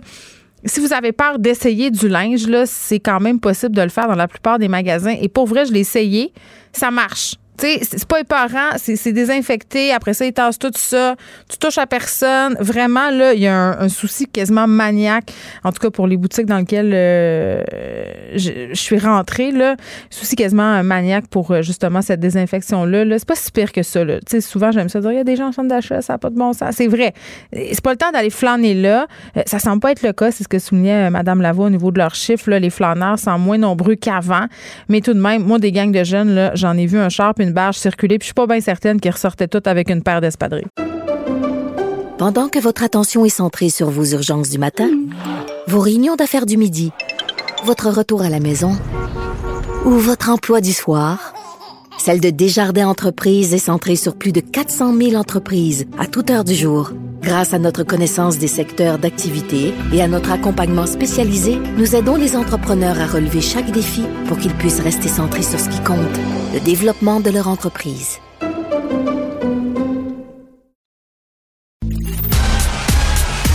Geneviève Peterson,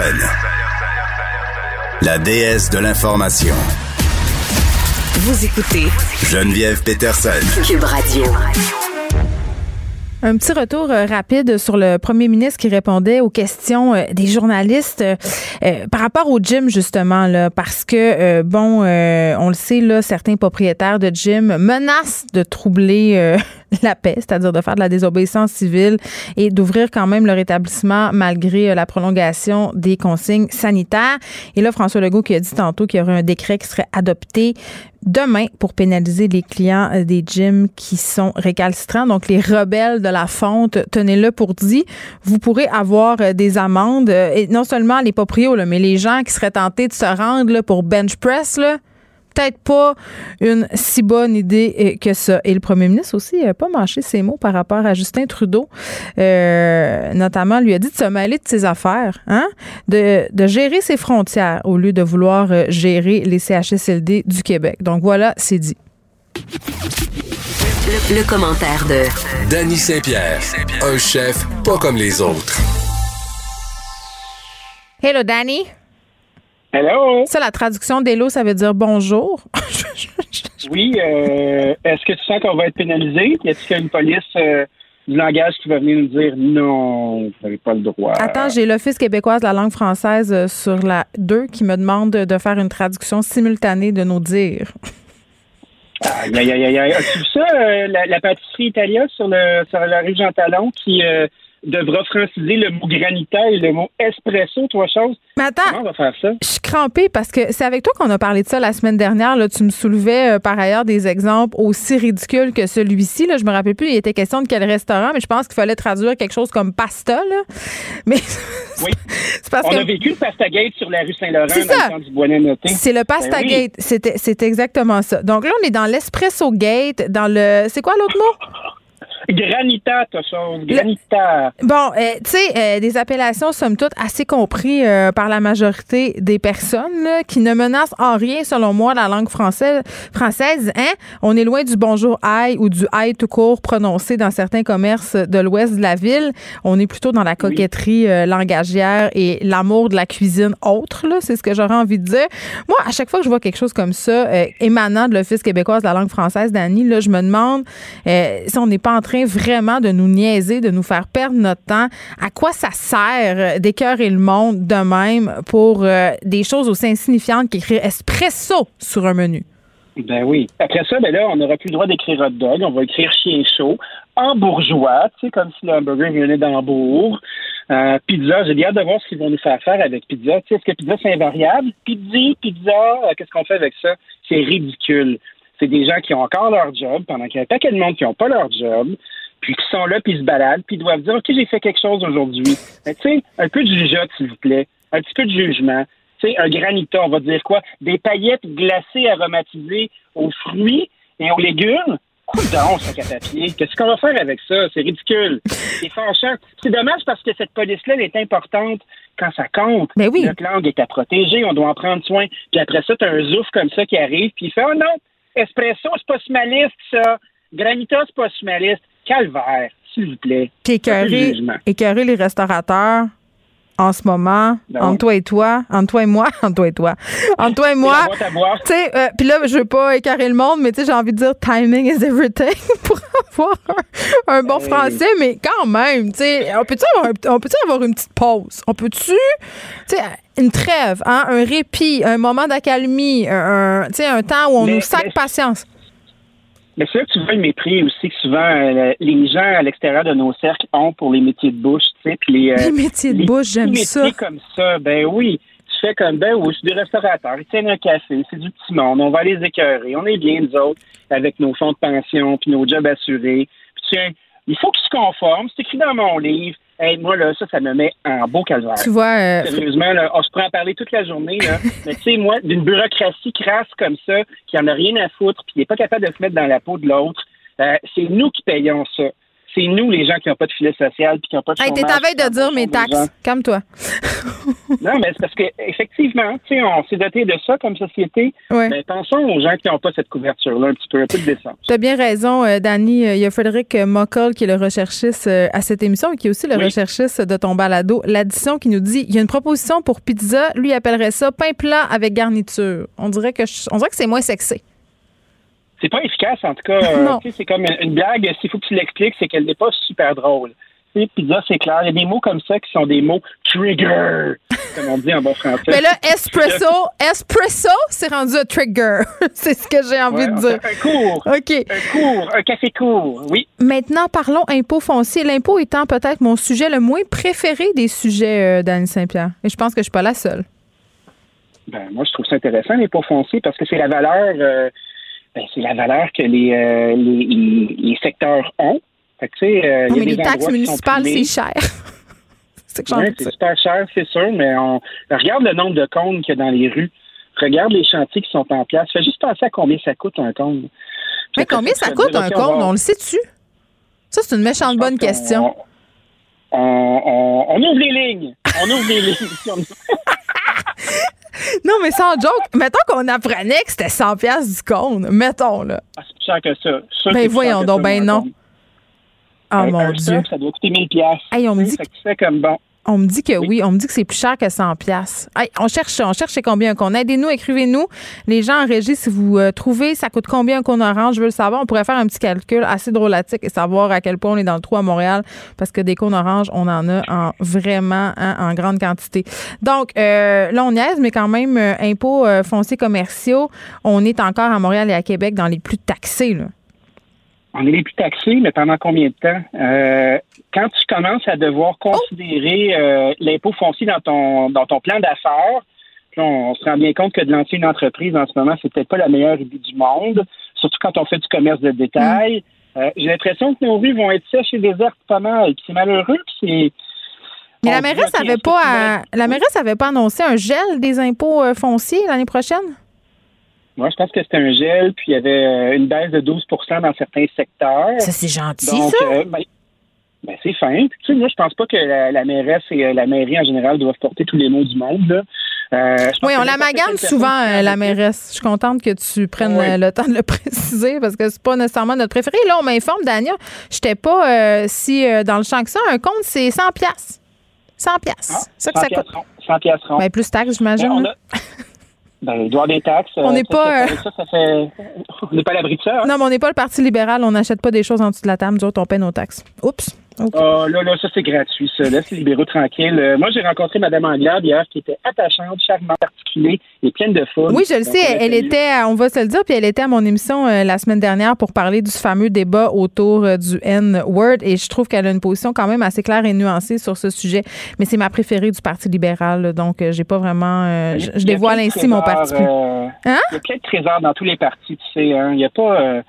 il y, a, il y a du bon monde de qualité qui veut le servir. Arrête qui de te têter une place en politique, Dani, s'il te plaît. Ben, écoute, j'ai pas choisi cette enseigne-là. là. Moi, j'ai- j'aime beaucoup la politique comme pe- spectateur. Ceci dit, euh, je me demande, moi, euh, quand on va arrêter de tapocher sur Montréal en tant que tel? Ben, c'est on parle vrai. des impôts fonciers, on parle de ci, on parle de ça. Tu sais, Montréal, c'est notre capitale. Montréal, c'est l'endroit où il y a le plus de gens qui habitent. C'est euh, c'est une zone touristique euh, internationale de qualité. C'est des dollars qu'on a besoin. Tu sais, je trouve qu'on a le Montréal bashing facile. Puis euh, j'en parlais justement, euh, justement, la mairie a eu la décence de, de mandater dans un meeting zone plusieurs restaurateurs. Puis euh, c'est un sujet que j'ai euh, j'ai mis de l'avant parce que déjà, quand tu es sur un, un réseau qui est national, Mm. parler de Montréal, euh, c'est presque un tabou parce que l'ensemble du Québec n'a pas envie d'en entendre parler. Bon, l'ensemble du ça, Québec n'a pas envie d'en entendre parler, mais c'est quand même 55% du PIB de la province. Juste, juste. tu-. On se dit ça de même. hein, on ne veut pas se penser bon. Euh, la saga du compte se poursuit, Dani. Un auditeur qui m'écrit Je pense que les comptes sont loués à la ville, une pièce par compte de mémoire. Il faudrait savoir si c'est une pièce de l'heure, une pièce de la minute, une pièce par jour. Et euh, bon, à 100 dollars du compte, on me dit que c'est 5 à 10 des coûts total d'un chantier. Donc, euh, hey, quand même, on- on- je pense qu'on vient de toucher à quelque chose ici. Hey, t'imagines la recelle de cônes, probablement qu'il pourrait avoir des parfums là, qui se promènent, puis il fait ramasser toutes les cônes, puis après Ouais. ça, ben, ils revendent les cônes. Ça, ça peut se voir. Marche- le marché Moi, orange euh, du cône? Oui, l'agent orange du cône pourrait faire ça. Mais t'imagines le nombre de chantiers qui sont commencés, puis ils disent OK, on va continuer demain, on va continuer demain, on va continuer demain. C'est un peu ça notre ville. J'ai hâte de voir quand la première neige va arriver, si on va euh, baisser pavillon, puis on va ramasser ça, tous ces beaux petits cônes-là. Puis on va se dire à l'année prochaine avec nos cônes, puis on va regarder ça. J'ai hâte, j'ai hâte qu'on soit capable de circuler un peu plus librement. Moi, je dois, dire, je dois dire que depuis que j'ai mon euh, vélo électrique, je trouve que ma vie est pas mal meilleure. Mais là, la neige s'en vient, fait que je vais être de retour à la case départ. OK, on passe à Tim Horton maintenant. euh, baisse pour l'entreprise euh, derrière cette chaîne-là. Burger King aussi. Puis d'ailleurs, je sais pas si tu as vu ça passer, mais Tim Horton lance une Barbie. Une Barbie joueuse de hockey. Puis Elle a une brosse. comment dire? Je- Parce que Tim Horton, c'est un ancien joueur de hockey, là, pour ceux qui n'ont pas suivi. Là. Euh, Bon, parce que moi, je savais pas ça jusqu'à temps que je visite le musée euh, de Tim Horton. Mais j'étais pas au courant, tu vois. Je le sais, non, mais non, mais c'est un couple. On avait fait un reportage à Tabloïd dans le temps. C'est un couple qui a un musée euh, d'artefacts euh, de Tim Horton. Je pense que c'est dans le quartier Hochelaga Maisonneuve à Montréal, mais c'est assez impressionnant de voir ça. Aller sur Tabloïd puis taber Tim Horton, c'est quand même fucké. Ok, c'est du monde qui ont des hobbies vraiment bizarres, mais toujours est-il que la, la poupée Barbie de Tim Horton va sûrement faire entrer dans leur musée. Moi, je regardais ça puis j'étais comme, mais pourquoi? Pourquoi? Que c'est ça donne? Oui, puis elle euh, est habillée avec un manteau de satin, là, tu sais, comme un court de football. Là, Oui. puis tu te dis, OK, euh, elle est juste sur le bord d'avoir une brosse. euh, c'est de toute beauté. On sent la canadianité, tu sais, on est loin euh, du romantisme latin. Là, euh, c'est dommage, c'est plein de préjugés. Je trouve que c'est les renforce. Puis tu sais que Restaurant Brand, la compagnie qui a acheté Tim Hortons, Ouais. qui a aussi euh, qui a aussi Burger King, qui a aussi Popeyes. Effectivement, depuis qu'ils ont fait cette fusion et cette acquisition-là, ça va pas très, très bien. Euh, le prix de l'action descend. On dirait que les deux cultures n'ont pas réussi à se rencontrer, justement, parce que Tim Hortons était une entreprise très profitable. C'est un bon modèle d'affaires, tu sais. C'est du café, c'est des marques qui sont en épicerie. Euh, il y a de la merch euh, avec tout ça. Il y a beaucoup, beaucoup de produits.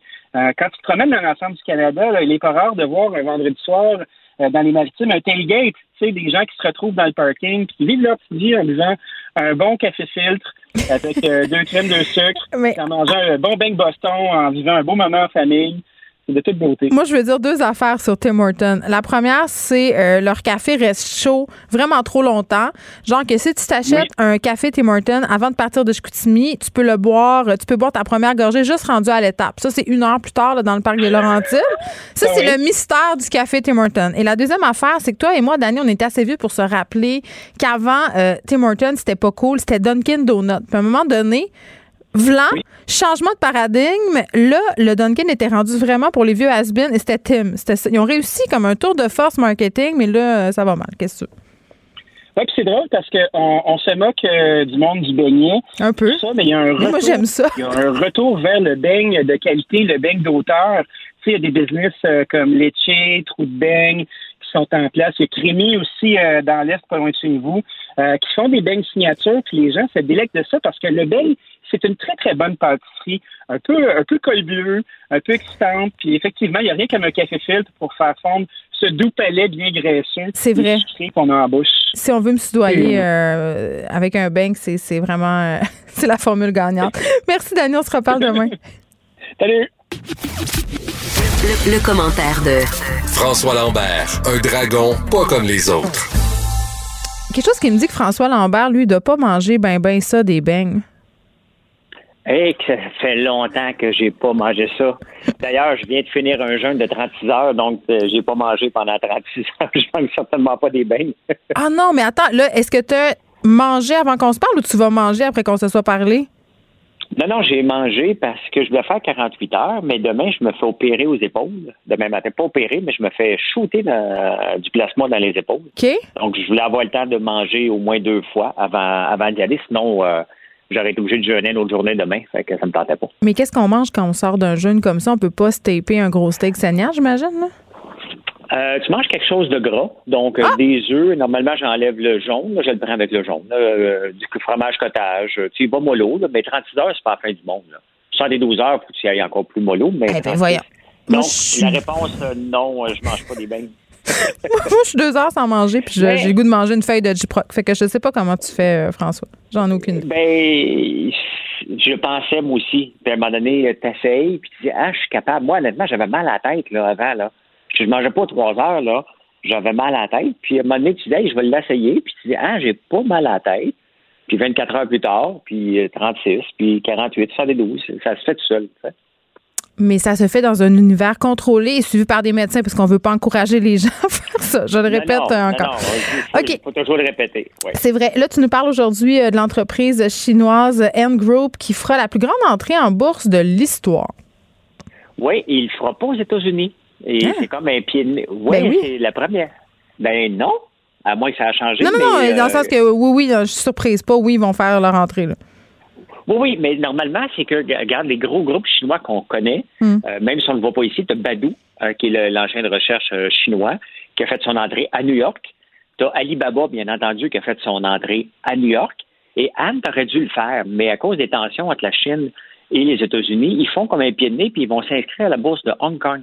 Mais c'est gros, là, c'est comme euh, quatre fois euh, PayPal.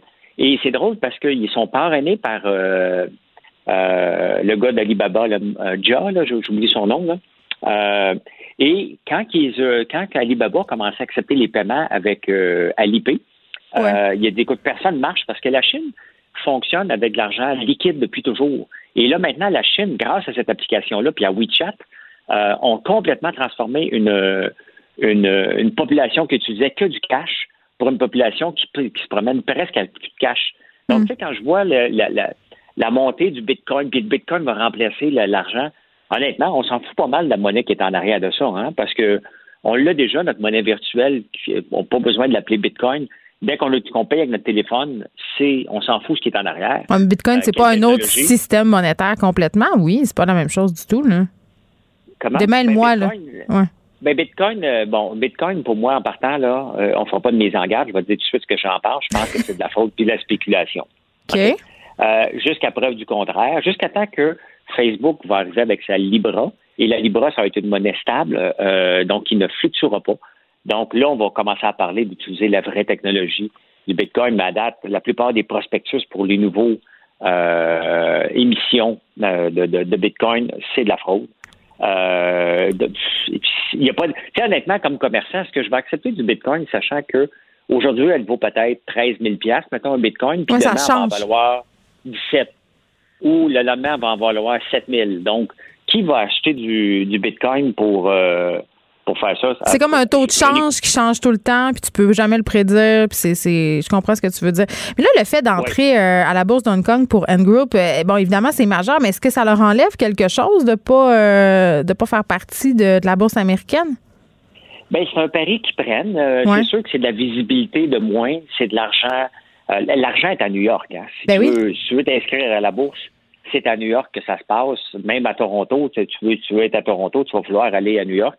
Donc, c'est un pari. La réalité, c'est que la Chine est, est- prend de plus en plus de place. C'est certain que les, les, les, les bourses de, euh, je pense que c'est Shanghai puis Hong Kong, c'est pas les plus grosses de la planète.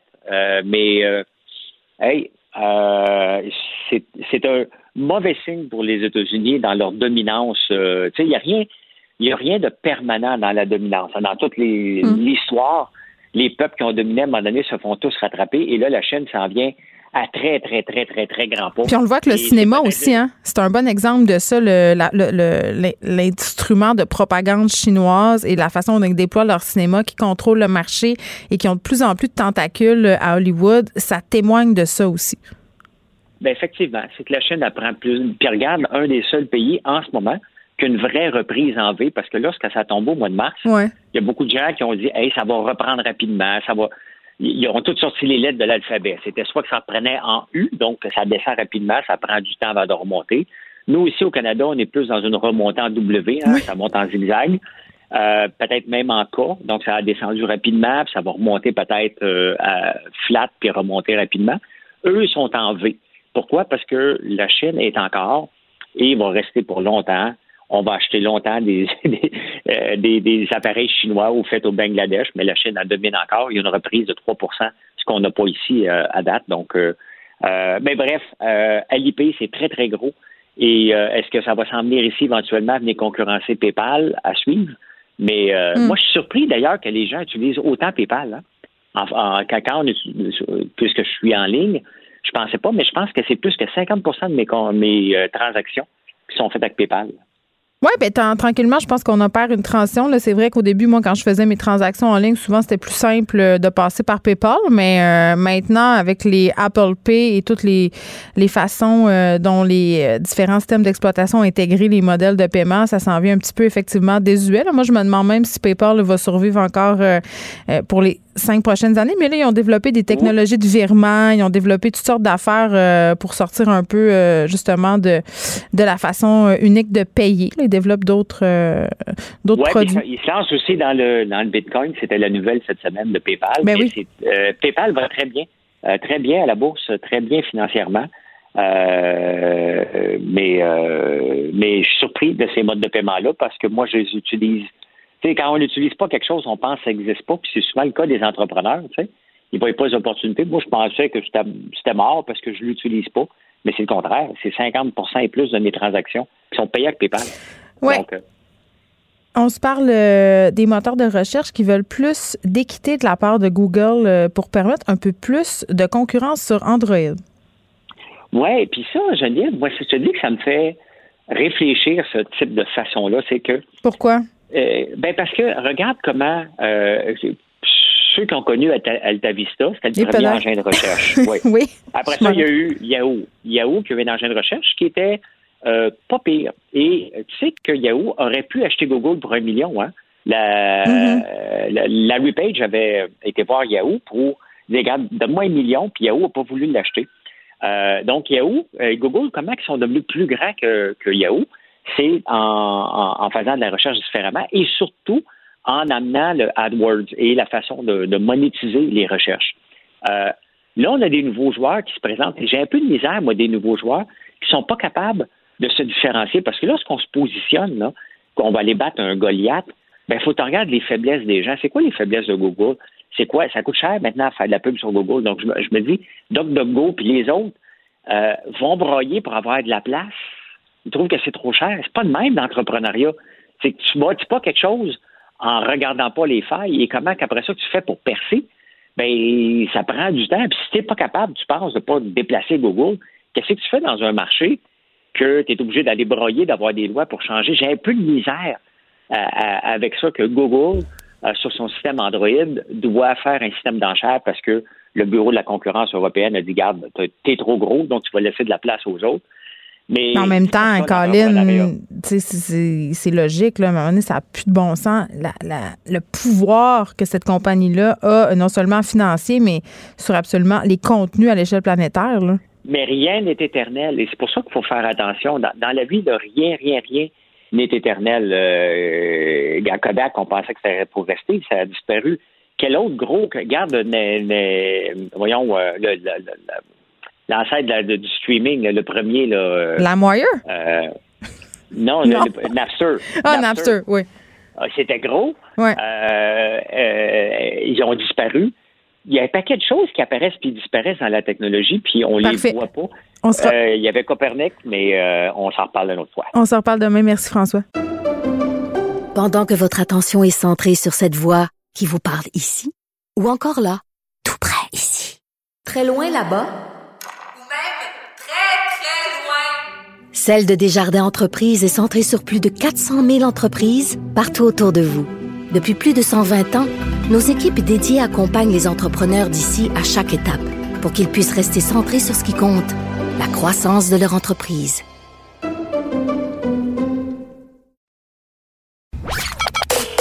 Joignez-vous à la discussion. Appelez ou textez le 187 Cube Radio 1877 827 2346. Hello. Cube Radio. Cube Radio. En direct à LCN. 14h30, très exactement. Salut Geneviève. Allô, Julie. Alors, es-tu prête pour ton deuxième défi de 28 jours? Sur quoi? Sur six défis? Com- combien nous en reste-t-il de défis? Est-ce qu'on va avoir un Noël, selon toi? Ben, écoute, moi, j'arrête pas de niaiser euh, avec le film euh, de zombie 28 jours plus tard et je dis que la suite de ce film-là, Ah c'est oui? 28 semaines. Donc, est-ce que euh, c'est vers là qu'on s'en va? Je le sais pas. Euh, on dirait, là, on, on s'y attendait, OK, hier qu'on allait nous annoncer une prolongation euh, des mesures sanitaires. Donc, jusqu'au 23 novembre, c'est ce qu'on a pour le moment. On va voir comment ça va aller. Mais un peu comme quand je reçois mon bill de crédit puis que je sais que j'ai un peu trop dépensé, là, on dirait que je pense à chaque fois quand je vais l'ouvrir qu'il va être à zéro. C'est comme, je sais pas. Euh, je veux pas le savoir. C'est un peu comme ça que je me sentais hier. Puis je pense que c'est un peu comme ça euh, que beaucoup de personnes, euh, en fait, se sentent aujourd'hui. Parce que là, c'est fait, c'est annoncé. On a euh, une prolongation. Puis tu sais, Noël, ça me fait rire. Je- je- je trouve que je trouve que collectivement c'est un peu douteux qu'on s'affasse autant pour Noël alors qu'on a tellement de problèmes qui sont plus importants que ça puis en même temps si je regarde mon petit Oui, nombril mais c'est parce que c'est. Mais c'est quoi? C'est parce que moi, je vois ça comme encore un, un petit coup à donner. Puis là, à Noël, Ouais. ben, peut-être qu'on va pouvoir se réunir dans notre famille, euh, pas élargie avec les cousins et cousines, là, mais quand, moi, on est quatre enfants chez nous, alors j'aimerais ça comme voir mon frère, mes trois sœurs, mes deux sœurs, en fait, mais bon, je sais pas si ça va être possible, mais je m'accroche à ça. Je pense que tu mets le doigt sur la raison pour laquelle on veut tant savoir si on a le droit euh, de Mm. fêter Noël parce qu'évidemment, on manque de sociabilité en ce moment. On a envie de voir nos familles. Ça, c'est une chose. Mais Ouais. bon, hier, euh, tu me faisais réagir là, sur l'annonce du secondaire, secondaire 3 en alternance. Ça aussi, là, en tout cas, à mon sens, là, après euh, avoir discuté de ça, avoir un peu tenté le pouls de tout ça euh, avec mes enfants puis avec les personnes autour de moi, puis sur les médias sociaux, ça, c'est un méchant coup de deux par quatre dans le visage aussi, là. Euh, Ah oui, hein, t'as trouvé? Ben oui, parce que euh, il y a toujours un côté de moi qui se dit est-ce qu'on est en train de nous enligner euh, vers l'école en alternance? Puis tantôt, tu vois, euh, j'avais le ministre de l'Éducation Roberge à mon émission Jean-François, puis je lui ai demandé euh, c'est vers là qu'on s'en va? Et il semblait me dire que non. Il semblait me dire que pour le moment, c'était pas dans les plans du gouvernement, mais, Mais bon. la réalité, c'est qu'ils le savent pas, hein? Ben c'est ça. C'est que la réalité, c'est qu'on y va, puis on a tant l'impression de répéter la même affaire, là, mais on y va au jour le jour. Là, en ce moment, on n'est pas en bas des 100 cas qu'on voudrait, des 500 cas, pardon, qu'on voudrait avoir. Donc, on va poursuivre tout ça. Mais moi, là où je sourcille un peu plus, là, c'est quand on me dit euh, que les enfants seront pas laissés à eux-mêmes, euh, que les parents vont pouvoir continuer à vaquer à leurs occupations, à travailler, alors qu'on sait qu'en ce moment, c'est pas du tout le cas euh, pour les élèves qui sont à l'école en alternance déjà, là, c'est-à-dire pour les élèves en secondaire 4-5. Je comprends que ce sont des enfants qui sont en théorie autonomes, mais tu le sais comme moi, ça demande de la gestion. On s'inquiète du temps d'écran. Qu'est-ce qui fait, hein, qu'est-ce qui fait le petit Jérémy dans sa chambre ou la petite Karine euh, pendant qu'il est supposé étudier? On le sait pas trop. Tu sais, il y, a- il y a cet aspect-là. Les professeurs aussi sont un peu perdus là-dedans. Donc, c'est pas si facile que ça, l'école en alternance, surtout Mais que. Pourquoi on n'a pas imposé le masque au, au départ, là, comme l'Ontario le faisait, comme on nous l'avait supposément recommandé dans, dans- si, on, voit- si on regardait les autres pays faire? Pourquoi nous, on, s'est pensé plus fin que les autres en disant non, non, non, nous autres, on ne portera pas de masque, puis on va garder les, les groupes de 30 personnes, 30 élèves à l'intérieur d'une seule même classe? Ben oui, je voyais que tu parlais avec euh, Nima Machouf tantôt. Euh, Ouais. Tu sais, ce qu'on a proposé au départ, c'était de réduire les groupes classes, de réduire le nombre des élèves. Là, on pouvait pas à cause du parc immobilier, à cause du manque de professeurs. Hmm. Donc, effectivement, il aurait fallu euh, l'imposer à la base, le port du masque, là, selon elle, selon elle, pardon. Il aurait fallu le faire porter à nos enfants bien avant euh, ce moment-ci, parce que là, on se retrouve un peu dans une situation où, oui, on fait l'école en alternance, mais on n'aura pas des effectifs réduits dans les classes, c'est-à-dire que ce sera le même nombre d'étudiants. Euh, Puis c'est la solution idéale, c'est pas ça. Bien entendu, il y aura moins de circulation dans les écoles, il y aura moins de circulation à la cafétéria et autour de l'école, mais c'est vraiment le nombre d'élèves dans les groupes classes. Puis hier, le premier ministre a été questionné aussi, je reviens un peu sur Noël, euh, sur le fameux congé. Parce que là, si on a le droit de voir des gens, et on le sait, là, on va pas se mentir, il y a des gens que même si on n'a pas le droit, ils vont se voir quand même. euh, on s'est demandé si ça n'aurait pas été une bonne idée de prolonger le congé après les fêtes, histoire de laisser tout ça éclore, tu sais, là, de garder ça chez nous.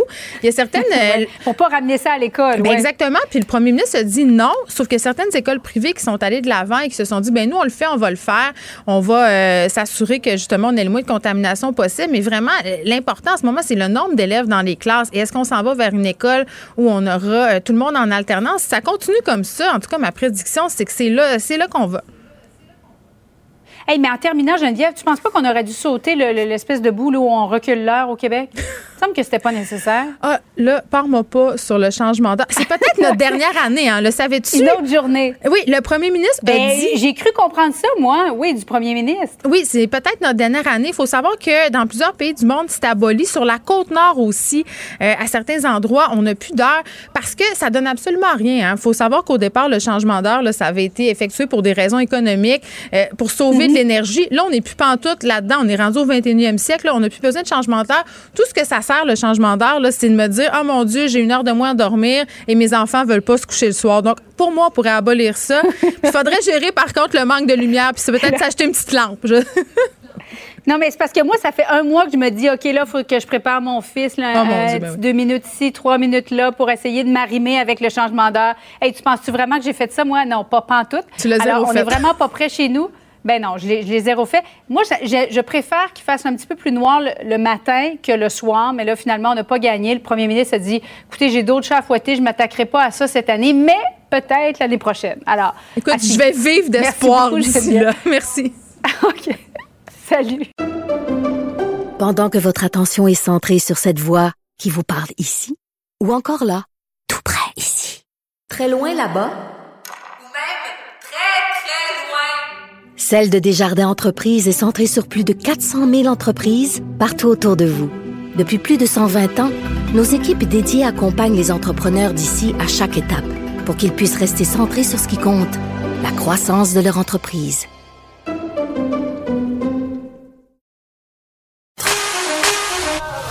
Pour elle, une question sans réponse n'est pas une réponse. Geneviève Peterson. Cube Radio. Il y a un article qui a attiré mon attention euh, dans le Québec Science. C'est un article qui a été signé par Martine Letartre à propos euh, des femmes dans le milieu scientifique qui seraient particulièrement pénalisées par la pandémie. Et j'en parle tout de suite avec Julie Lavalchek-Larondo, qui est professeure agrégée au département de physique de l'Université de Montréal. Elle est aussi titulaire de la chaire de recherche du Canada en astrophysique observationnelle des trous noirs. Je le dis parce que ça m'impressionne. Madame euh, Lavalchek-Larondo, bonjour. Oui, bonjour. Bon, écoutez, vous avez un long titre impressionnant, puis je trouve ça le fun euh, de le souligner parce que des femmes en sciences, on le sait, là, c'est plutôt difficile. On en a de plus en plus, mais quand même, euh, le milieu euh, scientifique ou le milieu des STEM, le sciences, technologies, ingénierie, mathématiques, historiquement, ça a été tough pour les femmes euh, qui cherchaient à se démarquer dans ces milieux-là. On a cependant pu voir certains progrès dans les dernières décennies. Je pense qu'on en a déjà parlé tous les deux par ailleurs ici à cette émission. Mais là, la pandémie, selon ce que j'ai pu lire dans le Québec Science, là, nous aurait ramené en arrière par rapport à l'égalité des sexes dans le monde scientifique. C'est c'est exactement le cas. Euh, je dirais que, que la, la pandémie en général a, a affecté bien sûr beaucoup de, de personnes. Euh, en- mais parmi ces gens-là, il y a les chercheurs qui ont entre autres des jeunes enfants. Et une des choses qui nous a beaucoup surpris, c'est qu'on a vu en particulier Hmm. que euh, le rythme de publication qui venait des femmes avait chuté drastiquement pendant la pandémie. Euh, donc déjà, ça, on, on sait qu'il y a beaucoup euh, de problèmes d'égalité et tout, mais ça, ça nous inquiète particulièrement. Mais est-ce que vous pensez euh, que c'est parce que justement les femmes qui étaient confinées à la maison avaient à s'occuper davantage de leurs enfants, peut-être que leurs conjoints ou s'occupaient des tâches ménagères plus? Est-ce- est-ce- est-ce- C'est ce qu'on pense. Et en général, ça c'est appuyé par beaucoup d'études euh, qui montrent qu'en général, à la maison, c'est souvent les femmes qui prennent en charge euh, tout ce qui est charge mentale, Mhm. euh, organisation de la famille et tout. Euh, et donc, quand on se retrouve à la maison euh, sans accès à des services de garde, euh, en particulier quand les deux parents n'ont plus accès aux services de garde, euh, ben, ces inégalités peuvent s'accentuer encore plus. Euh, donc, c'est ce qu'on pense qui arrive, mais bien sûr, la situation est quand même complexe, puis on va voir comment ça progresse dans les prochains mois. Oui, puis, tu sais, aussi, euh, j'aimerais ça qu'on prenne le temps d'expliquer parce que, tu sais, on a l'impression de vivre dans un monde égalitaire, puis on envoie des femmes en sciences, puis en même temps, c'est un domaine qui est quand même assez fermé. On connaît peu le milieu scientifique. Comment au quotidien, euh, Madame Lavachek Larondo, cette discrimination-là, elle peut prendre forme? Tu sais, au niveau euh, d'une scientifique, par exemple, qui comme vous, là, qui évolue dans le milieu. Oui, ben il y a ce qui est vraiment étonnant, c'est qu'il y a tellement de c'est un problème vraiment complexe, il y a plusieurs niveaux. Euh, je peux moi-même témoigner que quand j'étais étudiante en physique euh, à l'université, je voyais qu'il n'y avait pas beaucoup de femmes qui étaient présentes, mais je pensais que c'était normal. euh, et vite, je me suis aperçue qu'il y y a beaucoup de facteurs euh, qui influencent nos choix de carrière. En particulier, les jeunes filles ont souvent du mal à se voir comme des scientifiques, mm. comme en, surtout en physique. en physique, on peut penser tout de suite à Einstein. Moins à sa femme qui l'a beaucoup aidé dans ses travaux. Exactement. Euh, donc, c'est souvent ce qu'on appelle l'identité physique, c'est de se voir comme une, une scientifique. Euh, puis les, les filles ont plus de mal à voir ceci. Euh, donc, ça, ça peut beaucoup influencer le choix de carrière des jeunes filles. Mais est-ce qu'ils ont plus de mal, pardon, est-ce qu'ils ont plus de mal à, à voir ça ou c'est toute la question d'intéresser les petites filles à la chose scientifique à l'école? C'est tout ça, euh, tout ensemble. Euh, c'est tout simplement de euh, de montrer des exemples, par exemple, euh, aux jeunes filles que oui, c'est possible, que les femmes peuvent accomplir ceci, euh, de leur permettre de découvrir le monde scientifique. Hmm. souvent, les, aux jeunes filles, on va peut-être leur proposer des projets qui sont plus reliés à, la santé ou même au rôle de famille, mais on va pas leur faire expérimenter le côté de la science, euh, la robotique, euh, tout ça, c'est ça peut être super intéressant. Hmm. Euh, mais la, la, société a tendance à, faire des différences entre les jeunes filles et les, et les jeunes garçons. bon, mais quand vous arrivez, là, vous, sur le marché du travail, là, comme scientifique, vous avez fait des études et tout ça, là, vous pointez, est-ce qu'il y en a du sexisme? Est-ce que vous avez l'impression qu'il y a une discrimination même du milieu scientifique? Malheureusement, oui. Euh, c'est oui, c'est ça qui est, qui est un peu décevant, c'est que on, on s'aperçoit de plus en plus en faisant des études que ça demeure euh, le cas. Euh, les femmes, par exemple, ont tendance à moins recevoir de subventions. Euh, pas nécessairement parce qu'elles appliquent moins, mais simplement parce qu'elles sont choisies moins souvent. Euh, elles sont souvent moins citées dans les publications, hmm. simplement parce que c'est des femmes. Donc, il y a énormément de facteurs qui viennent affecter les carrières des femmes, et ça fait en sorte qu'elles peuvent moins progresser rapidement que les hommes. Hmm. Donc, oui, c'est ça qui est dommage. Puis on travaille très ben fort à essayer de, de, de trouver justement quelles sont les différences, puis une fois qu'on les trouve, de les corriger. Euh, donc, si je peux donner un exemple, euh, dans, dans mon domaine scientifique en astrophysique, on s'est aperçu très rapidement que lorsqu'on fait des demandes de subventions, euh, que souvent juste le fait que d'avoir un homme comme auteur principal, euh, il a plus de chances d'avoir la subvention. Mais maintenant, ce qu'on fait pour corriger cela, c'est qu'on souvent on rend euh, l'auteur principal anonyme. Donc, on ne sait plus qui est l'auteur principal parmi tous les collaborateurs. Et, ça, c'est, ça s'appelle un blind peer review. Puis ça, ça, ça semble fonctionner quand même très bien.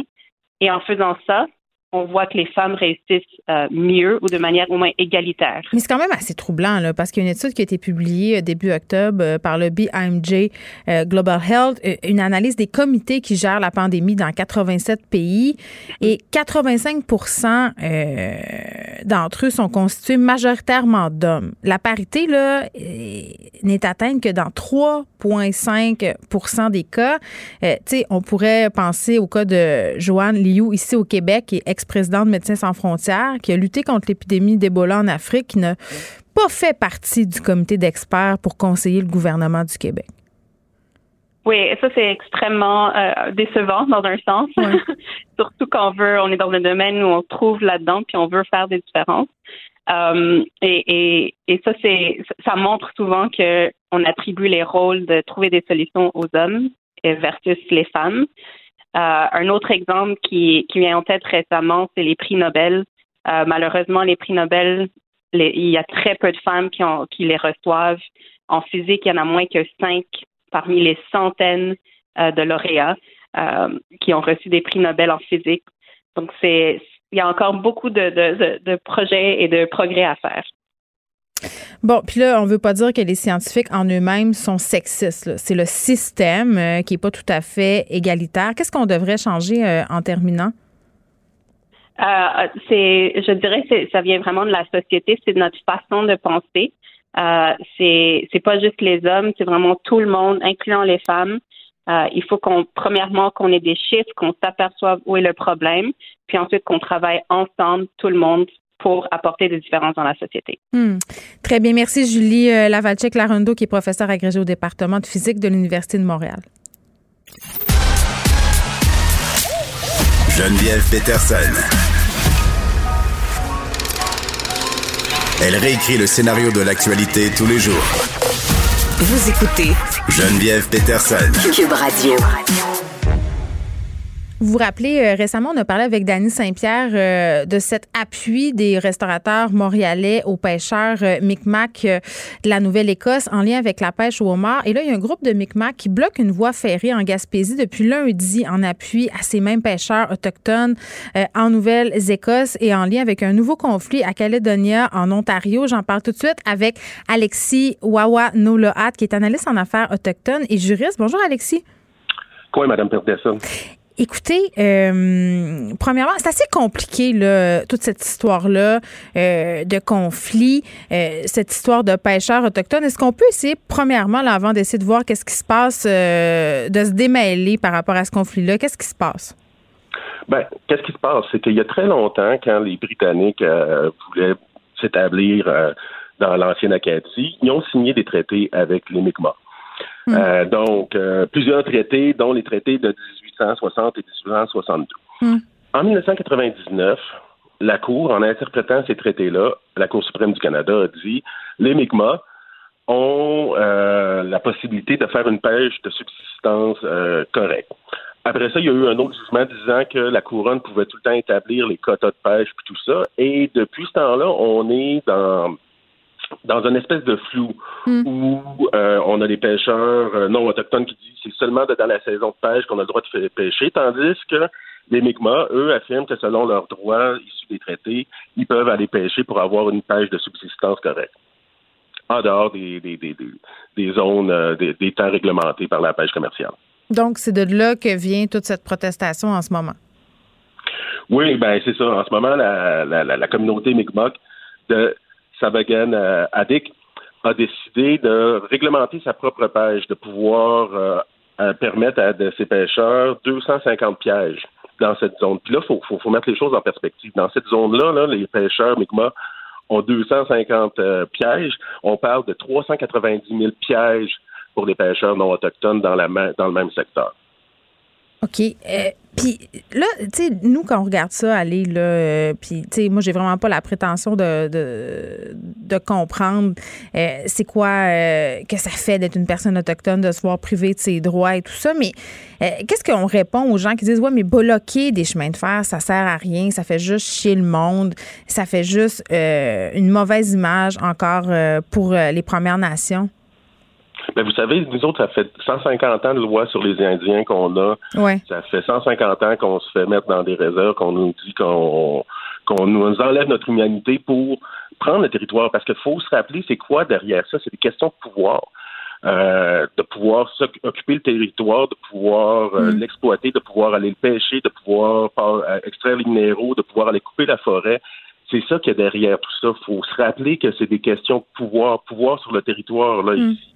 Puis là, on a des Mi'kmaq qui veulent juste avoir une pêche quand même correcte, pouvoir faire subvenir aux besoins de leur famille.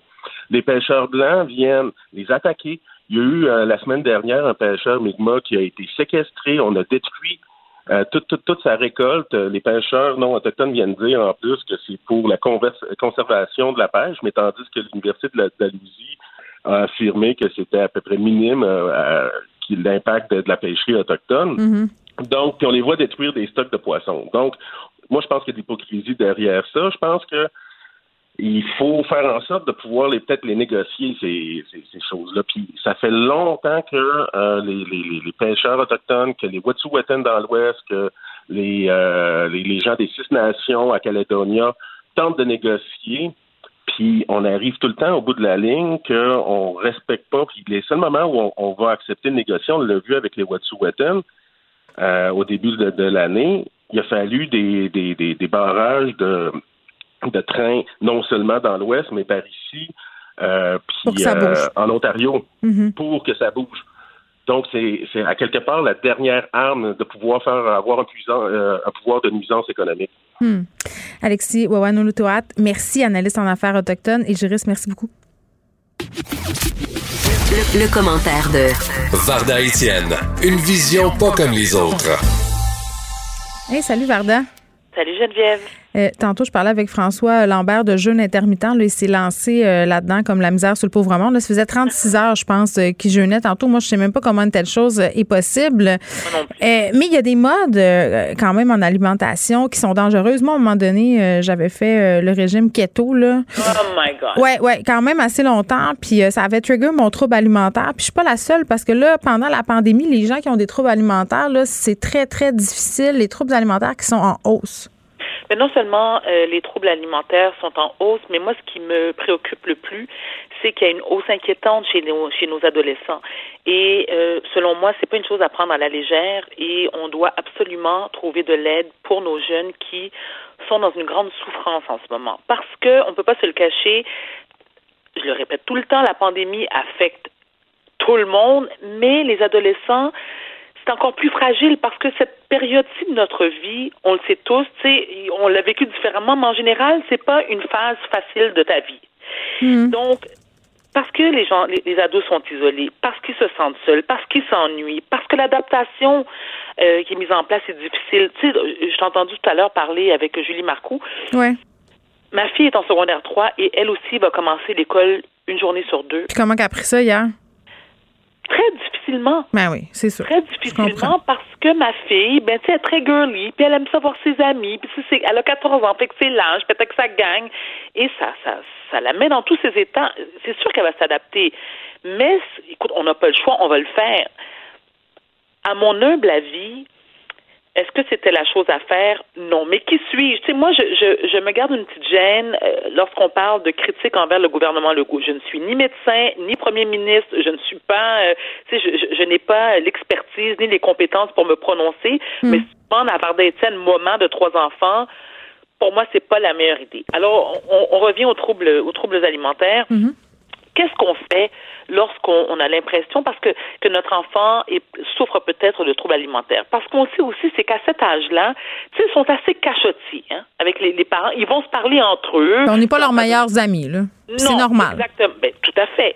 Mais je pense qu'il faut euh, s'asseoir avec notre ado, nos ados, et les inviter à avoir une discussion sur le sujet. Si on a l'impression qu'ils sont pas à l'aise de le faire, on peut toujours les guider et leur dire, écoute, il y a des lignes d'assistance euh, à laquelle euh, tu, peux t'adresser à elles. Tu sais, comme je pense à Jeunesse, j'écoute, par exemple. Mm-hmm.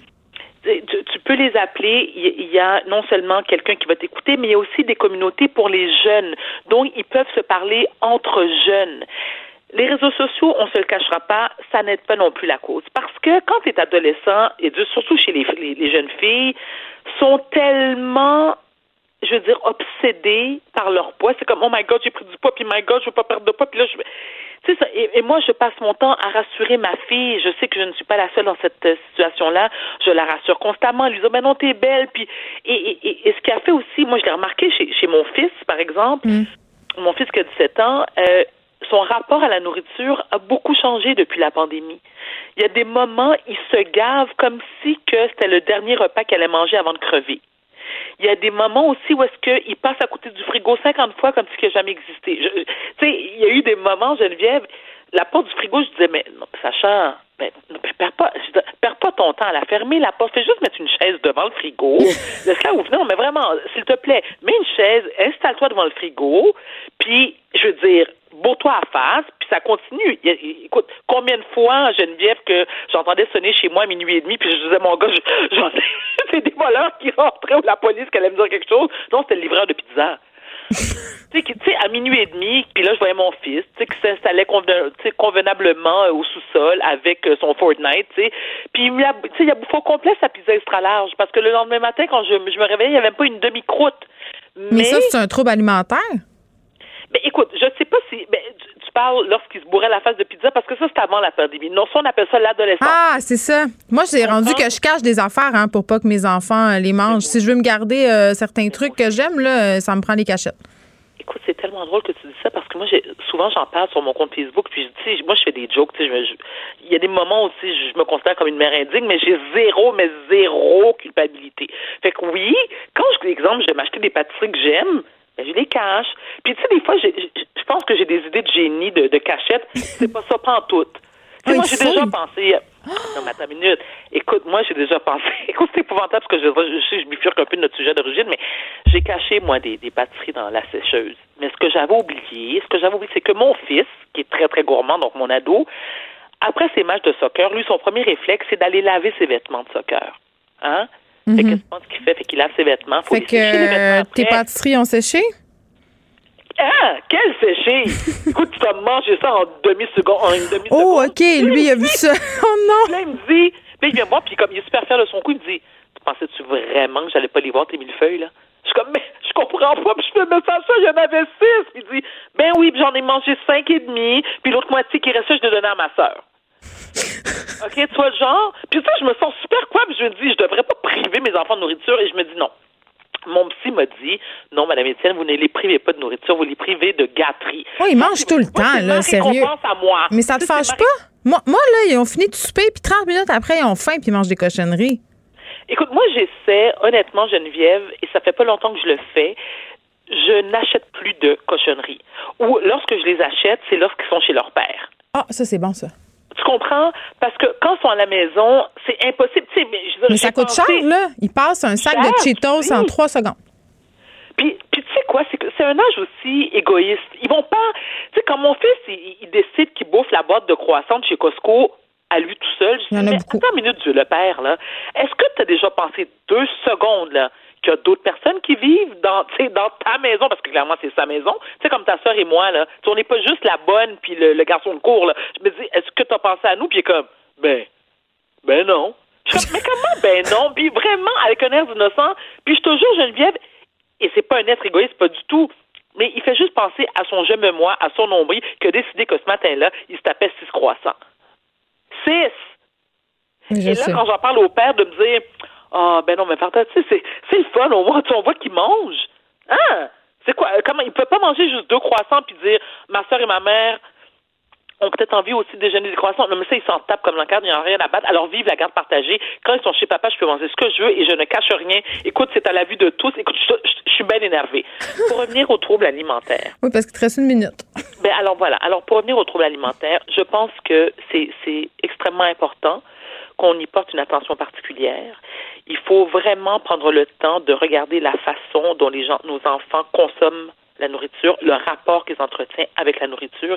Et si vous sentez que vos enfants ont peut-être un trouble alimentaire, n'hésitez pas à en parler avec eux. S'ils ne veulent pas en parler, vous les, vous les euh, dirigez vers des lignes d'assistance euh, d'écoute parce qu'il y en a, surtout pour les jeunes. Il faut pas oublier, nos jeunes sont notre élite de demain. Mm. Oui, on a une pensée pour nos personnes, nos personnes âgées, pour nos aînés, c'est important, mais nos jeunes le sont autant. Eh, mon Dieu, je me sens tellement sage tout d'un coup. Non, mais moi, j'ai juste envie de dire là, pour les parents qui sont peut-être un peu dépassés ou qui savent pas trop, parce que des fois, euh, ça, on sait pas, euh, ça glisse euh, assez facilement sans qu'on s'en rende compte par un comportement malsain avec la nourriture. Sur le site de l'ANEB, oui, merci Geneviève. C'est ça, il y a beaucoup de ressources. Euh, il y a un test, il y a toutes sortes d'affaires qu'on peut euh, avoir et voir. Et il y a une ligne d'écoute pas seulement pour les personnes qui ont des troubles alimentaires, mais pour les proches, peut-être qui soupçonnent ou qui savent pas trop comment gérer ça. Donc, n'hésitez pas à y aller, c'est assez bien fait. Merci, euh, Vardon. On se retrouve demain. Merci à toi, Geneviève. À demain. Pendant que votre attention est centrée sur vos urgences du matin, vos réunions d'affaires du midi, votre retour à la maison ou votre emploi du soir, Celle de Desjardins Entreprises est centrée sur plus de 400 000 entreprises à toute heure du jour. Grâce à notre connaissance des secteurs d'activité et à notre accompagnement spécialisé, nous aidons les entrepreneurs à relever chaque défi pour qu'ils puissent rester centrés sur ce qui compte, le développement de leur entreprise.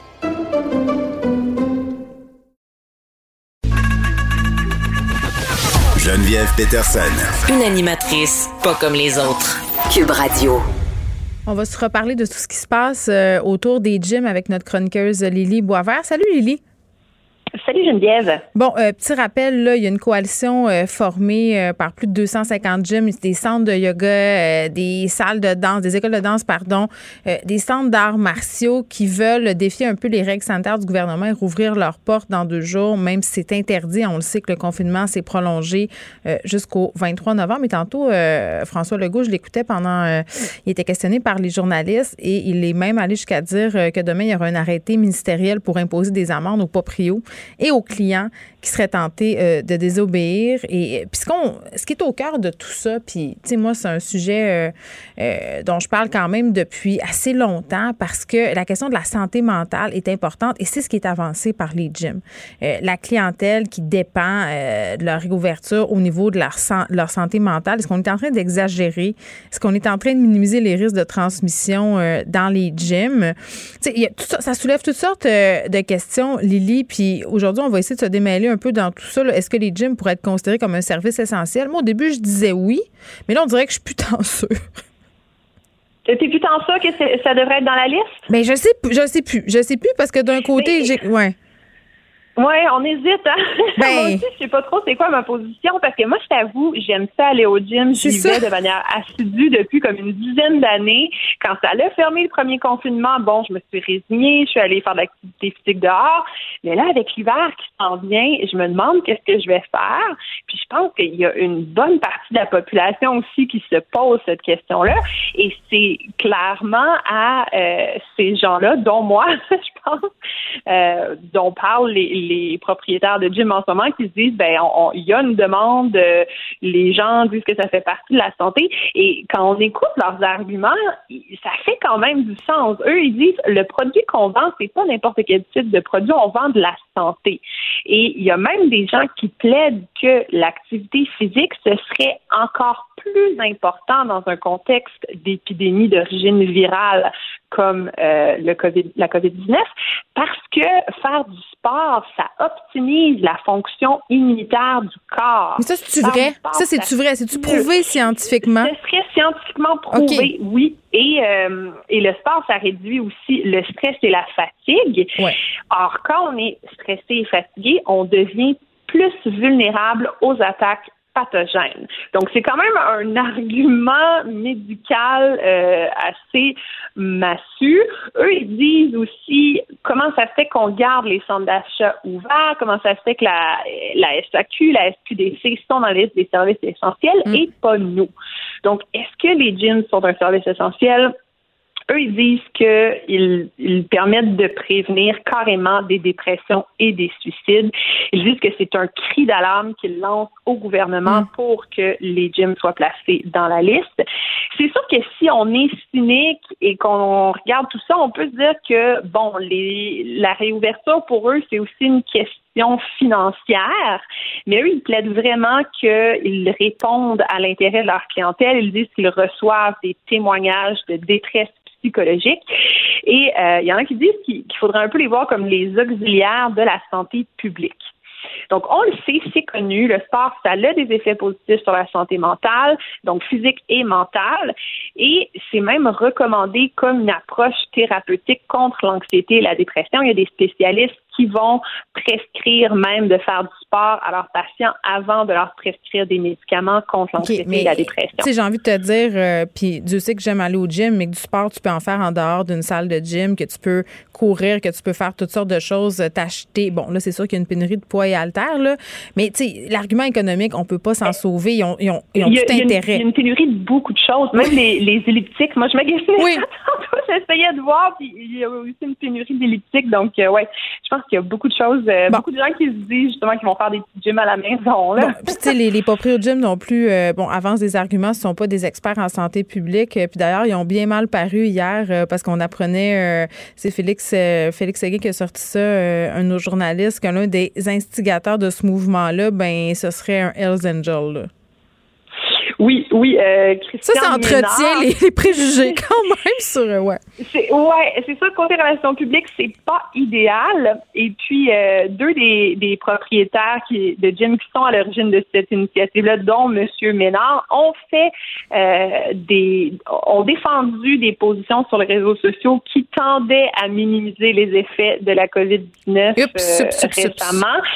Ouais. dont M. Ménard qui invitait ses abonnés à signer une pétition contre le port obligatoire du masque. Donc, c'est que ça, ça l'aide pas nécessairement la crédibilité de la coalition, mais eux, ils disent, euh, ce qui est important, c'est pas l'homme, c'est les arguments. C'est ben lui, c'est lui qui est en avant, franchement. Oui, peut-être que justement qu'il y en a d'autres qui vont prendre la place. on, on le souhaite. Euh, eux, oui. Eux, ce qu'ils disent, c'est que les gyms ne sont pas un foyer d'éclosion. Hmm. Euh, par contre, ce que nous répondent les experts, c'est que ça doit quand même être considéré comme un lieu plus à risque que, par exemple, des centres d'achat à cause des gouttelettes qui sont expulsées quand on respire. On le sait, c'est comme ça que se transmet ah, beaucoup ben euh, la COVID. Et euh, donc, c'est sûr que quand on s'entraîne, on respire plus fort, donc on propulserait plus de gouttelettes et plus loin aussi, comme quand on chante au Au spinning, Lily, le plafond des gouttes, littéralement. je m'excuse, mais ouais. Ben, le spinning, c'est ça. Il y, a, il y, a, eu un centre de spinning qui était à l'origine de 80 cas de contamination à la COVID à Hamilton, en Ontario. Donc, c'est pas tout à fait vrai que c'est pas un foyer de contamination. Ça peut être le cas. Le spinning, c'est sûr que tu le sais, tu as, des gens qui sont euh, sur des vélos en rangée et devant eux, il y a un professeur qui leur crie après pour les motiver. Donc, le professeur projette des gouttelettes, les cyclistes projettent des gouttelettes et il y a des experts aussi qui disent que même le mouvement des vélos risque d'augmenter la propagation ben des gouttelettes à cause de, l'effet d'aérosol. Ça les propulserait aussi davantage dans les airs. Donc, le spinning, ça semble être une des activités les plus dangereuses. Moi, c'est dans mon garage que ça se passe en, ce moment, le spinning. Je suis en sécurité. Mais là, euh, ma question pour toi, ça serait, euh, parce que là, les gyms sont fermés, puis on s'inquiète de la santé mentale, mais de la santé physique des gens aussi. Là. Au, au début de la pandémie, on voyait vraiment beaucoup de coureurs un peu partout. Là. Il y avait une espèce de, de, rage de course collective. Euh, puis je me demande si ça a duré, puis je me demande, est-ce que les gens ont diminué leur activité physique pendant le confinement ou est-ce qu'ils l'ont au contraire augmenté?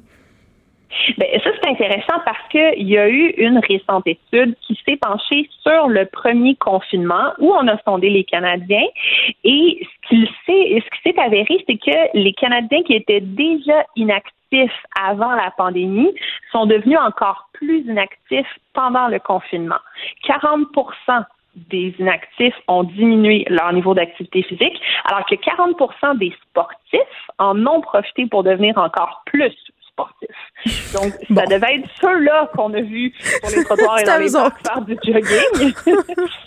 Mais les, les gens, c'est ça qui n'étaient pas trop portés sur le sport. C'est ça que là, arrive la pandémie, arrive le confinement, la fermeture des gyms, ben, ça devient un peu une excuse pour rester encore plus assis sur le divan. Mm. Euh, il y, a, y, a, aussi l'effet euh, des gens qui n'étaient pas super actifs, mais disons qu'il y avait quand même peut-être une heure, euh, une heure de cours de danse, par exemple, par semaine, ou une heure de yoga. Et là, comme euh, c'est fermé encore une fois, là, ils renoncent à ça et deviennent complètement sédentaires. Et il y a l'élément du télétravail aussi, parce que c'est ça qu'il y a plein de gens qui se rendaient au travail en transport en commun, et ça, ça impliquait aussi d'y aller euh, en partie à pied. Mm-hmm. Et là, avec le télétravail, ben, tout ça, ça saute et même le, petit moment d'activité physique quotidienne, ça disparaît complètement. Il faut savoir que même avant la pandémie, on était quand même déjà mal en point mm. au niveau de l'activité physique. C'est seulement un adulte canadien sur cinq qui atteignait le niveau d'activité physique recommandé euh, hebdomadaire, qui est de 150 minutes. C'est ça qu'on est censé faire par semaine, 150 minutes d'activité physique. L'inertie euh, l'emporte euh, sur l'action, bien souvent. Moi, c'est moi c'est ce que je reprends. Tu sais, puis ce que je déplore un peu là-dedans, puis il nous reste seulement une minute, Lily, là, c'est que, tu sais, en faisant pas de sport, on déplace le problème de santé publique puis les coûts à plus tard. Tu sais, les gens qui font pas d'exercice, est-ce qu'ils vont avoir plus de problèmes de santé dans le futur?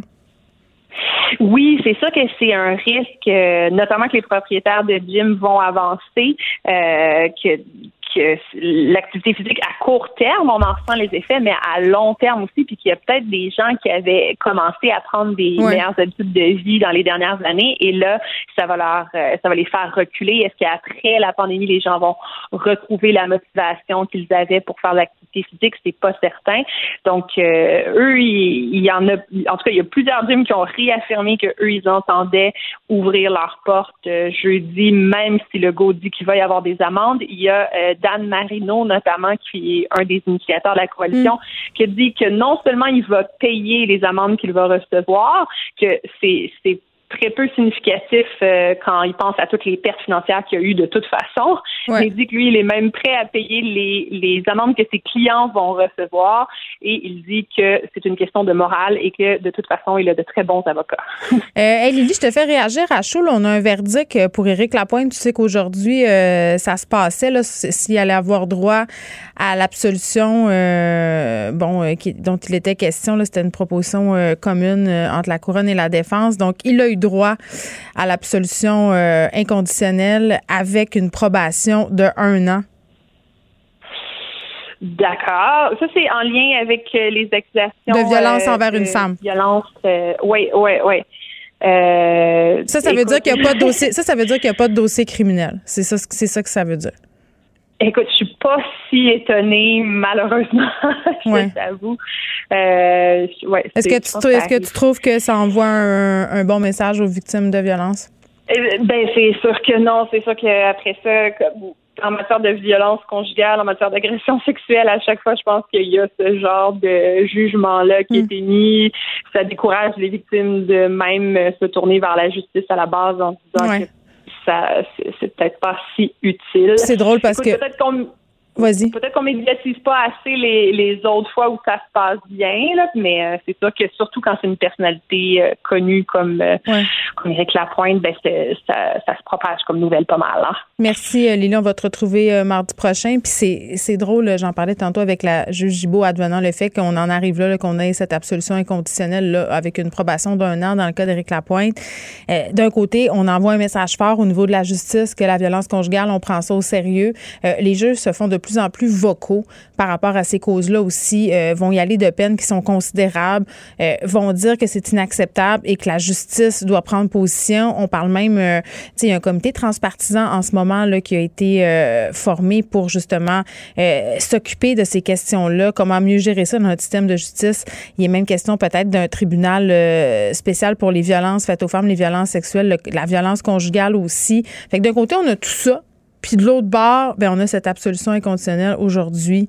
Euh, puis quand tu es une victime puis que tu vois ça, c'est pas tellement encourageant, mettons. Pendant que votre attention est centrée sur cette voix qui vous parle ici, ou encore là, tout près ici, très loin là-bas, ou même très, très loin, Celle de Desjardins Entreprises est centrée sur plus de 400 000 entreprises partout autour de vous.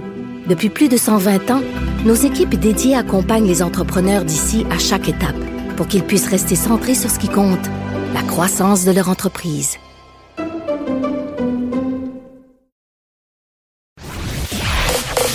Vous écoutez Geneviève Peterson.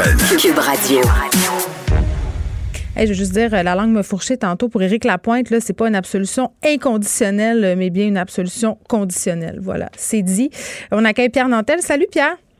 Bonjour Geneviève. Conditionnel à quoi finalement? ben en fait, euh, peut-être que je pourrais en discuter demain euh, avec la juge euh, Gibault. Pour l'instant, c'est tout ce qu'on ben sait. Il y a une période d'un an de probation, mais ça envoie quand même. Mais c'était une suggestion commune. Là, j'en parlais tantôt avec Nicole, puis elle semblait pas trop comprendre. Il, nous manque comme des bouts parce qu'il y a des interdits de publication là, par rapport à toute ben cette histoire-là. Mais tu sais, c'est sûr que. Ça envoie des mauvais messages. Hein? Ça mais c'est plat. Est-ce que l'accusation était la bonne? Finalement Parce que si s'il a plaidé coupable à une accusation, alors on aurait préféré que l'accusation soit plus grosse et qu'il puisse dire ben ça j'ai jamais fait ça par exemple. Puis là on aurait pu dire ben ok t'as pas t'as pas commis un crime aussi grave tandis que là il a comme reconnu qu'il était coupable puis il est absous ça envoie un message euh, très triste pour n'importe qui, pour toutes les femmes victimes de violence, puis aussi pour tous les gens qui soutiennent euh, cette cause-là, puis ces femmes-là, qui est une croisade de tous les jours, on est d'accord. Fait que c'est, c'est malaisant. On dirait que je, me demande si ça a été bien orienté dès le départ, cette affaire-là, parce que on arrive à une conclusion qui, finalement, ça change rien pour la victime, puis clairement, rien pour lui non plus. Ben, en tout cas, moi, je réitère qu'il nous manque peut-être euh, des morceaux du casse-tête à cause des interdits, mais ce qu'on apprenait ce matin euh, dans l'article que j'ai lu euh, sur le journal de Montréal, puis je pense que c'était pas encore sorti vraiment le détail de la situation, là, mais on parle d'avoir accoté la personne dans un, je pense que c'était une armoire, d'avoir mis sa main sur sa gorge. C'est sûr, c'est un geste, une agression, là, mais tu sais, c'est pas. Euh, moi, dans ma tête, au départ, je pensais que ça allait être. Puis là, je mets des gros guillemets, là, plus grave que ça. Fait que c'est peut-être ça aussi qui a joué.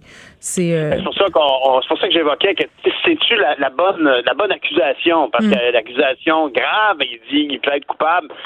En tout cas, c'est compliqué, mais effectivement, c'est, malheureux, mm. cette situation À la base, c'est malheureux. Puis là, même le turn-out, même la conclusion judiciaire est malheureuse. Mm. de, de, l'eau au moulin dans les gens qui considèrent que le système de justice représente mal les victimes. Vivement ce tribunal spécial que Mme Yvon euh, avait proposé à l'époque. Oui, mais dans le euh, comité transpartisan, on est question, mais il reste à savoir si ça va vraiment être mis sur pied. Là, puis on n'arrête pas de nous servir à chaque article, puis à chaque, euh, à chaque détail qui sort sur cette histoire-là entre Éric Lapointe et cette dame qu'on peut pas nommer. tu sais, la question de l'intoxication. Tu sais, j'étais sous. parce que. Puis il l'a dit qu'il voulait pas se servir de ça comme excuse. Je l'ai entendu le dire. Sauf qu'à un moment donné, tu sais, il dit Je ne veux pas me servir de ça comme excuse, mais à chaque fois qu'il en parle, il dit Je sais pas. En tout cas. OK. Hey, T'étais plus sûr de ta position sur les gyms. C'est très drôle, ça. Ben honnêtement, parce que, honnêtement, quelle, quelle, l'opération de relations publiques, pour moi, la plus ratée que j'ai jamais vue. Oui, ils sont, sont devenus du bord des méchants. je veux dire, franchement. Oui, associé à Hells Angels, puis je regardais ça, le monsieur, là, euh, Marino, c'est pas. J'avais remarqué en juin, je me savais que son, son nom me disait quelque chose. C'est lui qui a ouvert en juin euh, du côté de la ville de Québec, il, a, il avait défié encore une fois euh, le, la demande de la santé publique de fermer. Les policiers sont débarqués chez eux, puis euh, alors c'est, une étrange opération qui, en bout de ligne, en tout cas, on verra bien ce que ça va donner. M. Legault a, bien clair, fait, fait mis ça bien clair qu'il était hors de question qu'il tolère ça, puis qu'il y aura des amendes qui seront émises. Mais c'est vrai que ça peut avoir un effet improductif sur les sur la clientèle des gyms, parce que peut-être que comme toi, ils font comme ben euh, faut reconnaître qu'il y a des problèmes dans nos activités il y a des risques. Euh, des personnes de bon sens comme toi fait hum, j'ai goût de m'associer à du monde comme ça. Mais c'est juste que d'un côté, ton argument, c'est de dire on est des alliés de la santé publique. On peut aider les gens avec la pandémie au niveau physique et psychologique. Puis de l'autre bord, tu dis, ben, on va défier les règles de santé publique. Fait que ça, c'est comme un discours, puis ça marche pas du tout, là. Absolument. Très étrange. Bon, ben, tu, voulais faire un retour. On euh... de politique, on n'en parle jamais. Ben non, mais parle-en, là. C'est, tu me lances ben sur d'autres affaires. Moi, je te suis. Non, mais c'est ça c'est moi qui te parle. Mais écoute, en, gros, ce que je veux juste te dire, c'est que ce qui s'est effectivement, hier, je, glissais le mot que le, vote dans, dans York Centre et dans Toronto Centre allait certainement être analysé de différentes façons. Ben effectivement, c'est ce qui s'est produit. On a une, une, une, victoire très évidente du côté de Anna parce que même si elle a perdu, elle a fait un, un, un, record incroyable. Écoute, elle est passée, puis on ne peut que louanger son authenticité ici, de dire, ben, écoutez, moi, c'est mon comté. Je reste dans Toronto Centre. J'étais candidate là en 2019. Maintenant que je suis chef du parti, je ne vais pas changer parce que j'ai peur de perdre quoi que ce soit. Et son pari aura été réussi parce qu'elle est passée. En 2019, elle avait eu 7% des voix, puis elle a eu 30, presque 33% des voix. Alors, évidemment, qui a pâti pour ces gains-là du Parti vert? Ben, un peu les libéraux, évidemment, qui sont passés de 42% du vote. Ils sont passés de 57 à 42, ils ont perdu 15 points. Que Mme Paul est allée chercher ça. Puis est allée aussi ramasser 5 euh, points du côté du NPD. Le NPD qui est passé d'une bonne confortable deuxième position en 2019 à une troisième position, ça, avec seulement que 22% du vote. Et ça, c'est important parce que c'est un peu une élection baromètre dans les mm. quartiers progressistes partout au Canada, là où il y a des chances qu'un NPD ou un vert gagne. Cube Radio.